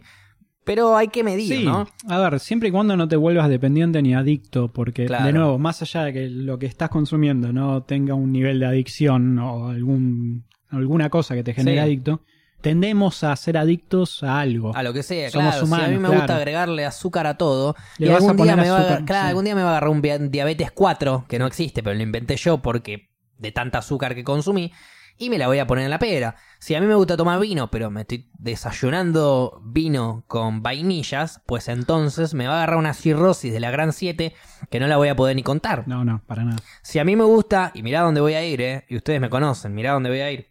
Si a mí me gusta fumar porno, pero cada vez que tengo algo importante, como no sé, tengo que ir a la facultad, tengo que ir al laburo, tengo una reunión importante y yo y caigo súper mega dado vuelta de locura, pues entonces no voy a poder encarar la situación No, definitivamente. que tengo enfrente. Entonces, fuma porro, tomate un vino, coge, come, hace lo que tengas que hacer, pero moderadamente. Me encantó lo que mandó Ale hoy al grupo, no sé si lo viste. A ver, decímelo. Este era un clip de, no me acuerdo si era El secreto de sus ojos o cuál, de, de Darín. Sí. y un estudiante de, de 20 y pico de años, 28, 27, diciéndole lo de la sociedad, ponele que una persona puede torturar y matar a una mariposa y no pasa nada, pero Sí. si alguien mata y tortura a una mariposa de alguien que colecciona mariposas y tiene muchísima Es- plata, Es horrendo. es pillo, claro, lo meten en cana, tiene un quilombo enorme. Y bla, bla, bla, en cuanto a cuestión de El, sociedad y el humano justicia. le da, el humano le da valor al animal y si matas el, el animal No, más con allá, valor. más allá de- del animal, él lo encaraba por tema de justicia y sociedad. Es Totalmente. un tema muy interesante. Claro, si yo, si yo mato a una vaca de mi campo, no pasa nada. Ahora, si mato una vaca de tu campo, Ahí hay eh, quilombo. ahí hay quilombo. Bueno, y lo que encaraba, lo que le responde Darín es, tengo 20 maneras de refutarte lo que acaba de decir, pero vos qué edad tenés, y el pibe le dice 27, 28, no me acuerdo. Bueno, coge todo lo que pueda, después Coge- viene todo. Coge después viene todo lo demás. después Ca- sí. Y ahí termina. Y ahí se acabó la película, básicamente. Es como que termina la moraleja del cierre. Chicos, si son jóvenes, aprovechen para coger. El último mensaje que tengo es de Ulises. A ver, Y es un descargo que me mandó el viernes, que no streameamos, no hicimos nada. Quedó el descargo de el miércoles. Y dice, un descargo que tengo que hacer es que ¿por qué mierda la sociedad me mira mal por fumar porro? Está mal visto, todavía no llegamos a ese punto. Es verdad eso, porque es verdad, todavía no llegamos a, a ese punto Sí. de, de, de- de bien visto, por así decirlo. Pero si ya todo el mundo sabe realmente, la marihuana Todo el mundo es no. igual de nociva que una manzana, capaz. ¿Es accesible a todo el mundo? ¿Todo el mundo lo sabe? No. Todo el mundo lo sabe, no, es verdad. Si es accesible a todo el mundo o, o- o es fácilmente es de fácil acceso. Sí. Pero digo, ya la mayoría, por lo menos la mayoría, saben que si bien no es, eh, viste, no, no, no todo el mundo sabe las propiedades medicinales y demás, por lo menos saben que no es una mierda, que no es heroína, Claro. que no es cocaína, que no es... eh, A ver, es menos dañina que la nicotina. que no tiene una dosis letal de momento. Sí, o sea sí. que si, si me zarpo, me duermo. O me cago, o, o- o se me llena la pancita. De nuevo, más allá de eso, ¿por qué una droga que es la nicotina es legal y algo que no es tan dañino como la nicotina? Que no tiene una No. dosis letal. Claro. ¿Qué sé yo? Porque vos Además podés- que tiene tantas si vos propiedades fumás, buenas. si vos fumás tabaco, fumás, fumás, fumás, fumás, fumás, Sí. y no parás de fumar tabaco durante, no sé, todo el día estás eh, fumando, no sé, 50 atados de cigarrillo, eh, te vas a quedar sin aire. Sí, igual, ojo. En cambio, el cannabis te va a dormir antes de que te quedes sin igual, aire. igual, ojo, estoy en contra de fumar tabaco todos los días y estoy Sí. en contra de fumar todos los días marihuana. Exacto, es, Sí. es el exceso del que estamos hablando. Exactamente. Es, es no saber aprovechar la sustancia que estés consumiendo para su buen uso. Porque también el vino, a mí yo soy fanático del vino. Me encanta el vino. A mí me gusta el vino. Pero yo sé que si me tomo tres vinos, me va a dejar de gustar el vino. Voy a terminar quebrando vino. Entonces, ¿para qué me voy a tomar tres vinos si con uno estoy bien, me alcanza, suave, firme? Ahí entra, bueno, ya obviamente que las adicciones son temas más mundo, complejos, sí. ¿no? ¿no? No podemos meternos ya capaz en lo psicológico, en lo, en lo personal, en lo genético. Porque si tengo entendido, familia de adictos, eh, sos potencial adicto No también. sé, no- no voy a No opinar, no estoy seguro, eh, no estoy Sí. seguro, pero Lo dejamos tipo en, lo, lo en dejo nube. lo dejo picando para el que él sabe No y me decimos la ni que punta, sí ni que claro, no. Exacto. Claro. Pero bueno, eh, Estaría bueno tener a alguien que conozca de medicina, tipo. Voy a tratar día. de buscar un invitado que sepa. Un, invitado médico especialista en adicciones. ¿Cómo la ves? Me gusta. Lo traigo y Me hacemos gusta. una entrevista recontra full acá. Va a ser re profunda. Recontra Re profunda. profunda. Y yo Me voy a hablar desde el lado del fumón. que es un lado muy controversial porque el fumón tiene eso. ¿Sos fumón o sos adicto a la marihuana? Yo, Sí. yo, yo en lo personal pienso que no existe la adicción a la marihuana. ¿A qué Entonces ahí me van a decir adicto, pero... ¿A qué llama? No, sí, existe. Bien, Hablamos de la me encanta, me encanta, me Existe- encanta. Hablamos de que. Debatamos esto. Yo no Sí. me voy a poner igual como, te, como no te gusta a vos. Me voy a poner bien. Es que, a ver, no. Para el mí- debate con Paula el fue un no, debate. el, otro día lo Sí. hablamos con, el otro día lo hablamos con mi mejor amiga Feli, Sí. que le mando un beso enorme, y con mi mejor amigo Luca. Estaba con las dos sujetos más agradables de mi vida. Y estábamos hablando de la adicción a la marihuana. Ellos consideran que sí, existe, que sí existe, yo decía que no. ¿Desde qué punto de vista yo digo que no existe? Desde el punto de vista de que el cuerpo no te genera eh, ninguna controversia el día de que si yo, yo puedo estar fumando marihuana todos los días, todo el día, durante un año, y si un día, y si al día, después de un año entero, después de Deja de 365 días, no, no, no, no dejo de fumar, no tengo marihuana, eh, mi cuerpo no me va a reaccionar con escalofrío, eh, Claro, fiebre. estás hablando al eh, punto biológico de. Biológicamente, Sí, sí, sí. el cuerpo no genera, no, no, no, no te presenta síntomas de adicción al cannabis. Ok. A diferencia de otras. Entonces yo por eso es que lo consideraba de que no existía la adicción. Y ahí entran lo- ¿no? los diferentes puntos de vista. No solo en lo biológico es la adicción. O sí. Para mí sí. No, no, no. Para mí no solo lo biológico es la ok. adicción. También lo psicológico. También lo psicológico. De nuevo, hay gente adicta al gimnasio, como hemos hablado, Sí. o al hacer ejercicio, mejor dicho. Y- Pero ahí tu cuerpo te lo pide. No, tu cuerpo no te pide una pija. Tu mente te está pidiendo. Sí, pero tu cuerpo A ver, ya... yo estuve más o menos ahí, no sé si te acordás. Sí, pero... No lo sé igual, ¿eh? Eh, bueno, yo- de ahí viene yo- mi lesión. No, no, no, yo digo, no lo sé, pregunto. Tu cuerpo, cuando vos sos manija del gimnasio para no llegar al nivel de adicción, Sí. ¿no te llega a un punto que estás como sobreenergético? No. Necesitas eh, Yo, pesas porque por querés, que, querés descargar. Por experiencia te lo digo, no. El día que no haces gimnasio, te sentís mal. No, tipo mal de... eh, Sentís que estás... cuerpo. claro. Sentís, che, che, Perdí no, el no día. tengo la mejor onda, tengo el, claro, perdí el día al pedo. Y en no. realidad no es que perdiste el día. No perdiste el día y no es que el cuerpo te está diciendo, che, necesito gimnasio. No, no, Sí. vos sos el que dice, che, tengo que ir al gimnasio. Claro. Ahí es la vigorexia, vos decís que es algo más psicológico que física, capaz. Completamente. Capaz vos no llegaste igual al punto más Me rompí las piernas. boludo. Ok, hay gente que se debe haber roto más todavía todo. No, por supuesto, sí. Eh, no lo sé, igual, digo, pienso. Pasé de pesar 70 kilos a 90. Tenés una idea de lo, Su- cómo me su- mató. sumaste 20 kilos la Desde lesión. que me lesioné, eh, hoy en día pesaba 70, 71, 72. Tenía menos de 20% de grasa en el cuerpo. Y hoy, un en pico día, de 90. y hoy en día estoy pesando 90, 90 y pico. Y voy al gimnasio, pero el gimnasio me aburre. Y me cuesta, bocha. Te aburre, pero antes no ibas y te encantaba. Ah, no hacía gimnasio, hacía, eh, hacía crossfit y corría. Ah, ok. El crossfit no fue lo que me rompió, correr fue lo que me rompió. El CrossFit es muy controversial. Sí, porque entiendo que se ve mal. Casi como la marihuana. A ver, se ve mal porque ha habido casos de muerte. Sí, de nuevo, depende de la persona. A ver, si el pelotudo va todos los días a hacer crossfit sin hacerse un examen físico, que hay que hacerlo para todas las disciplinas. Y sí, el bobo te, va, te va a parar. algún en día momento, el bobo sí. te va a pedir que te detengas, seguro. Bueno, eso es lo que. Yo con crossfit tuve una sola lesión al año y medio de pelotudo y nunca más. O sea, que no fue culpa del CrossFit. No, y ni siquiera fue una lesión. Fue, claro, tuve un pequeño desgarro en el manguito rotador y un poco de tendinitis de pelotudo. Y dije, che, qué pajero. Y, eh, o sea, el kinesiólogo me decía, sí, sí, es la mirá, clásica de boludo. Y mira, conozco boludos. Nunca más, claro. Conozco boludos y vos acabas de entrar en el grupo. Claro. Este, Me gustaría salir, ¿cómo hago? Totalmente. Claro. Eh, ahora, yo pienso, vos podés ser adicto al gimnasio y, y te puede agarrar un bobazo. Sí. Y ahí es donde te vuelvo a reformular. Vos podés ser un adicto a la marihuana, si es que para mí no, pero existe. Pero no te puede agarrar un bobazo. El máximo, lo, lo peor que te puede pasar cuando, cuando fumas mucho, mucho, mucho, mucho porro Pero de nuevo, es que te duermas. entramos en el tema de la consecuencia. ¿Qué, qué tan bueno es vivir dormido? Totalmente, totalmente.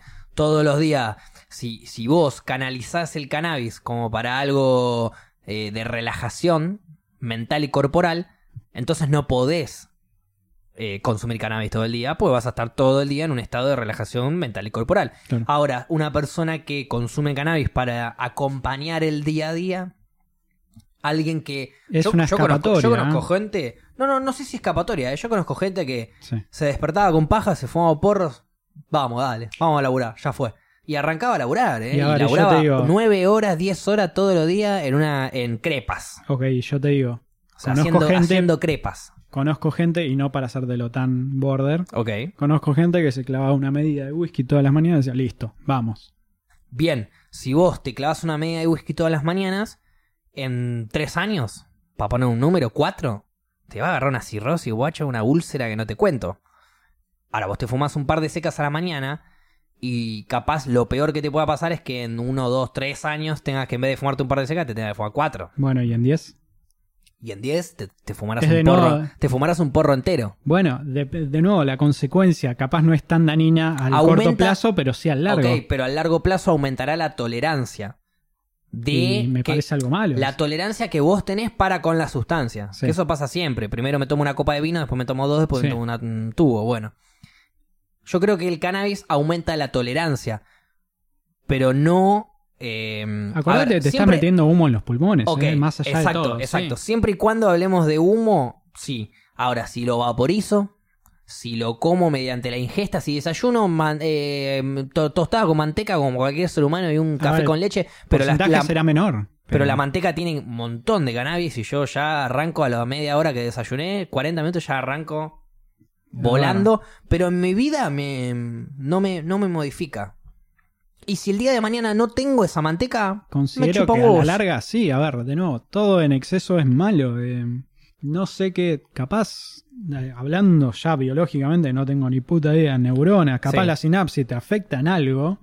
La marihuana, de nuevo, muy largo plazo, y bueno, en 20, 30 años vas a ver unas consecuencias jodidas, que ya son irreversibles, porque ya llegaste a ese punto. ¿Entendés? Ok, pero esas, Siempre esas, es peor lo que te mata lentamente a lo que te mata rápido. esas consecuencias irreversibles, sí, totalmente, como el pucho, por ejemplo. Exactamente. Pero esas consecuencias irreversibles eh, en el cannabis, consumiéndolo de la manera menos nociva, por ahora no aparecieron.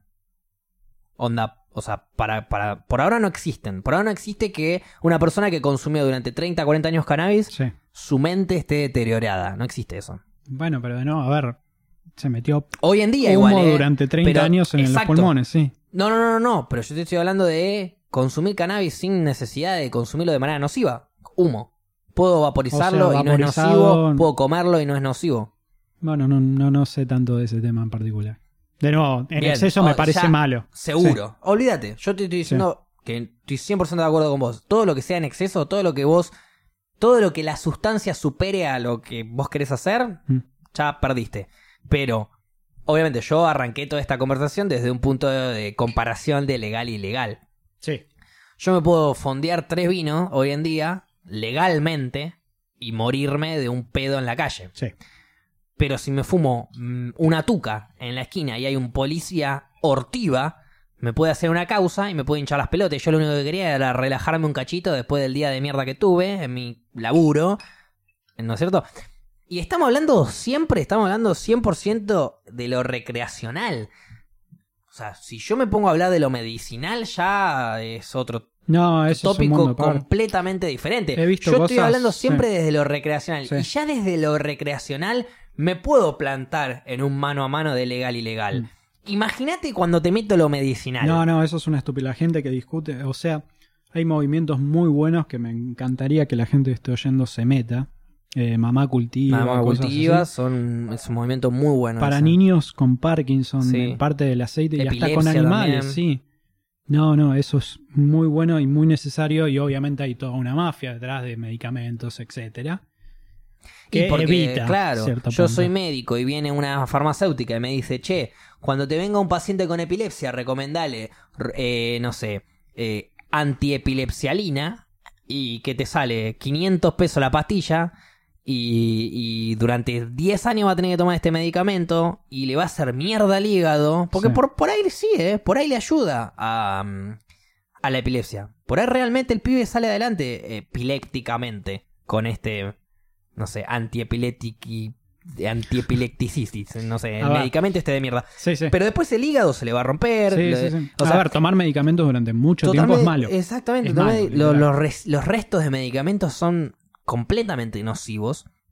Entonces, si vos podés tener la alternativa que te brinda el cannabis, que es el CBD, por ejemplo, en la epilepsia, y podés evitarle al ser humano que está, teni- siendo- está teniendo esos casos de epilepsia, podés evitarle eh, tener un caso de epilepsia grave por, Sí. por, por, un, po- por una cucharada de aceite de CBD que encima no te va a traer controversias físicas después a futuro de los, de los riñones, del, del hígado, el hígado graso que te puede llegar a generar los restos de medicamentos. Hoy justo leí una data que le voy a tirar a la gente que a nadie le importa, pero se la voy a tirar igual.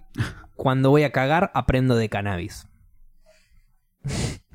Perdón que haya sido Gracias tan por burdo. compartir este momento con Perdón, todos nosotros. comiendo en este momento, no sé, un pebete, le pido mil disculpas, pero cuando yo voy a echarme un garco, agarro y busco cannabis, algo específico y leo. Y hace poco un amigo me plantea la, me plantea la siguiente situación. Me dice, mi perro, mi perra, mejor dicho, Uma, yo la amo con toda mi alma, uno- un San Bernardo hermoso, tiene cáncer. Y durante la noche le cuesta dormir, llora mucho, tiene unos dolores que... ¿Qué onda el cannabis? Me preguntó él. Él sabe que yo soy un fumón reconocido.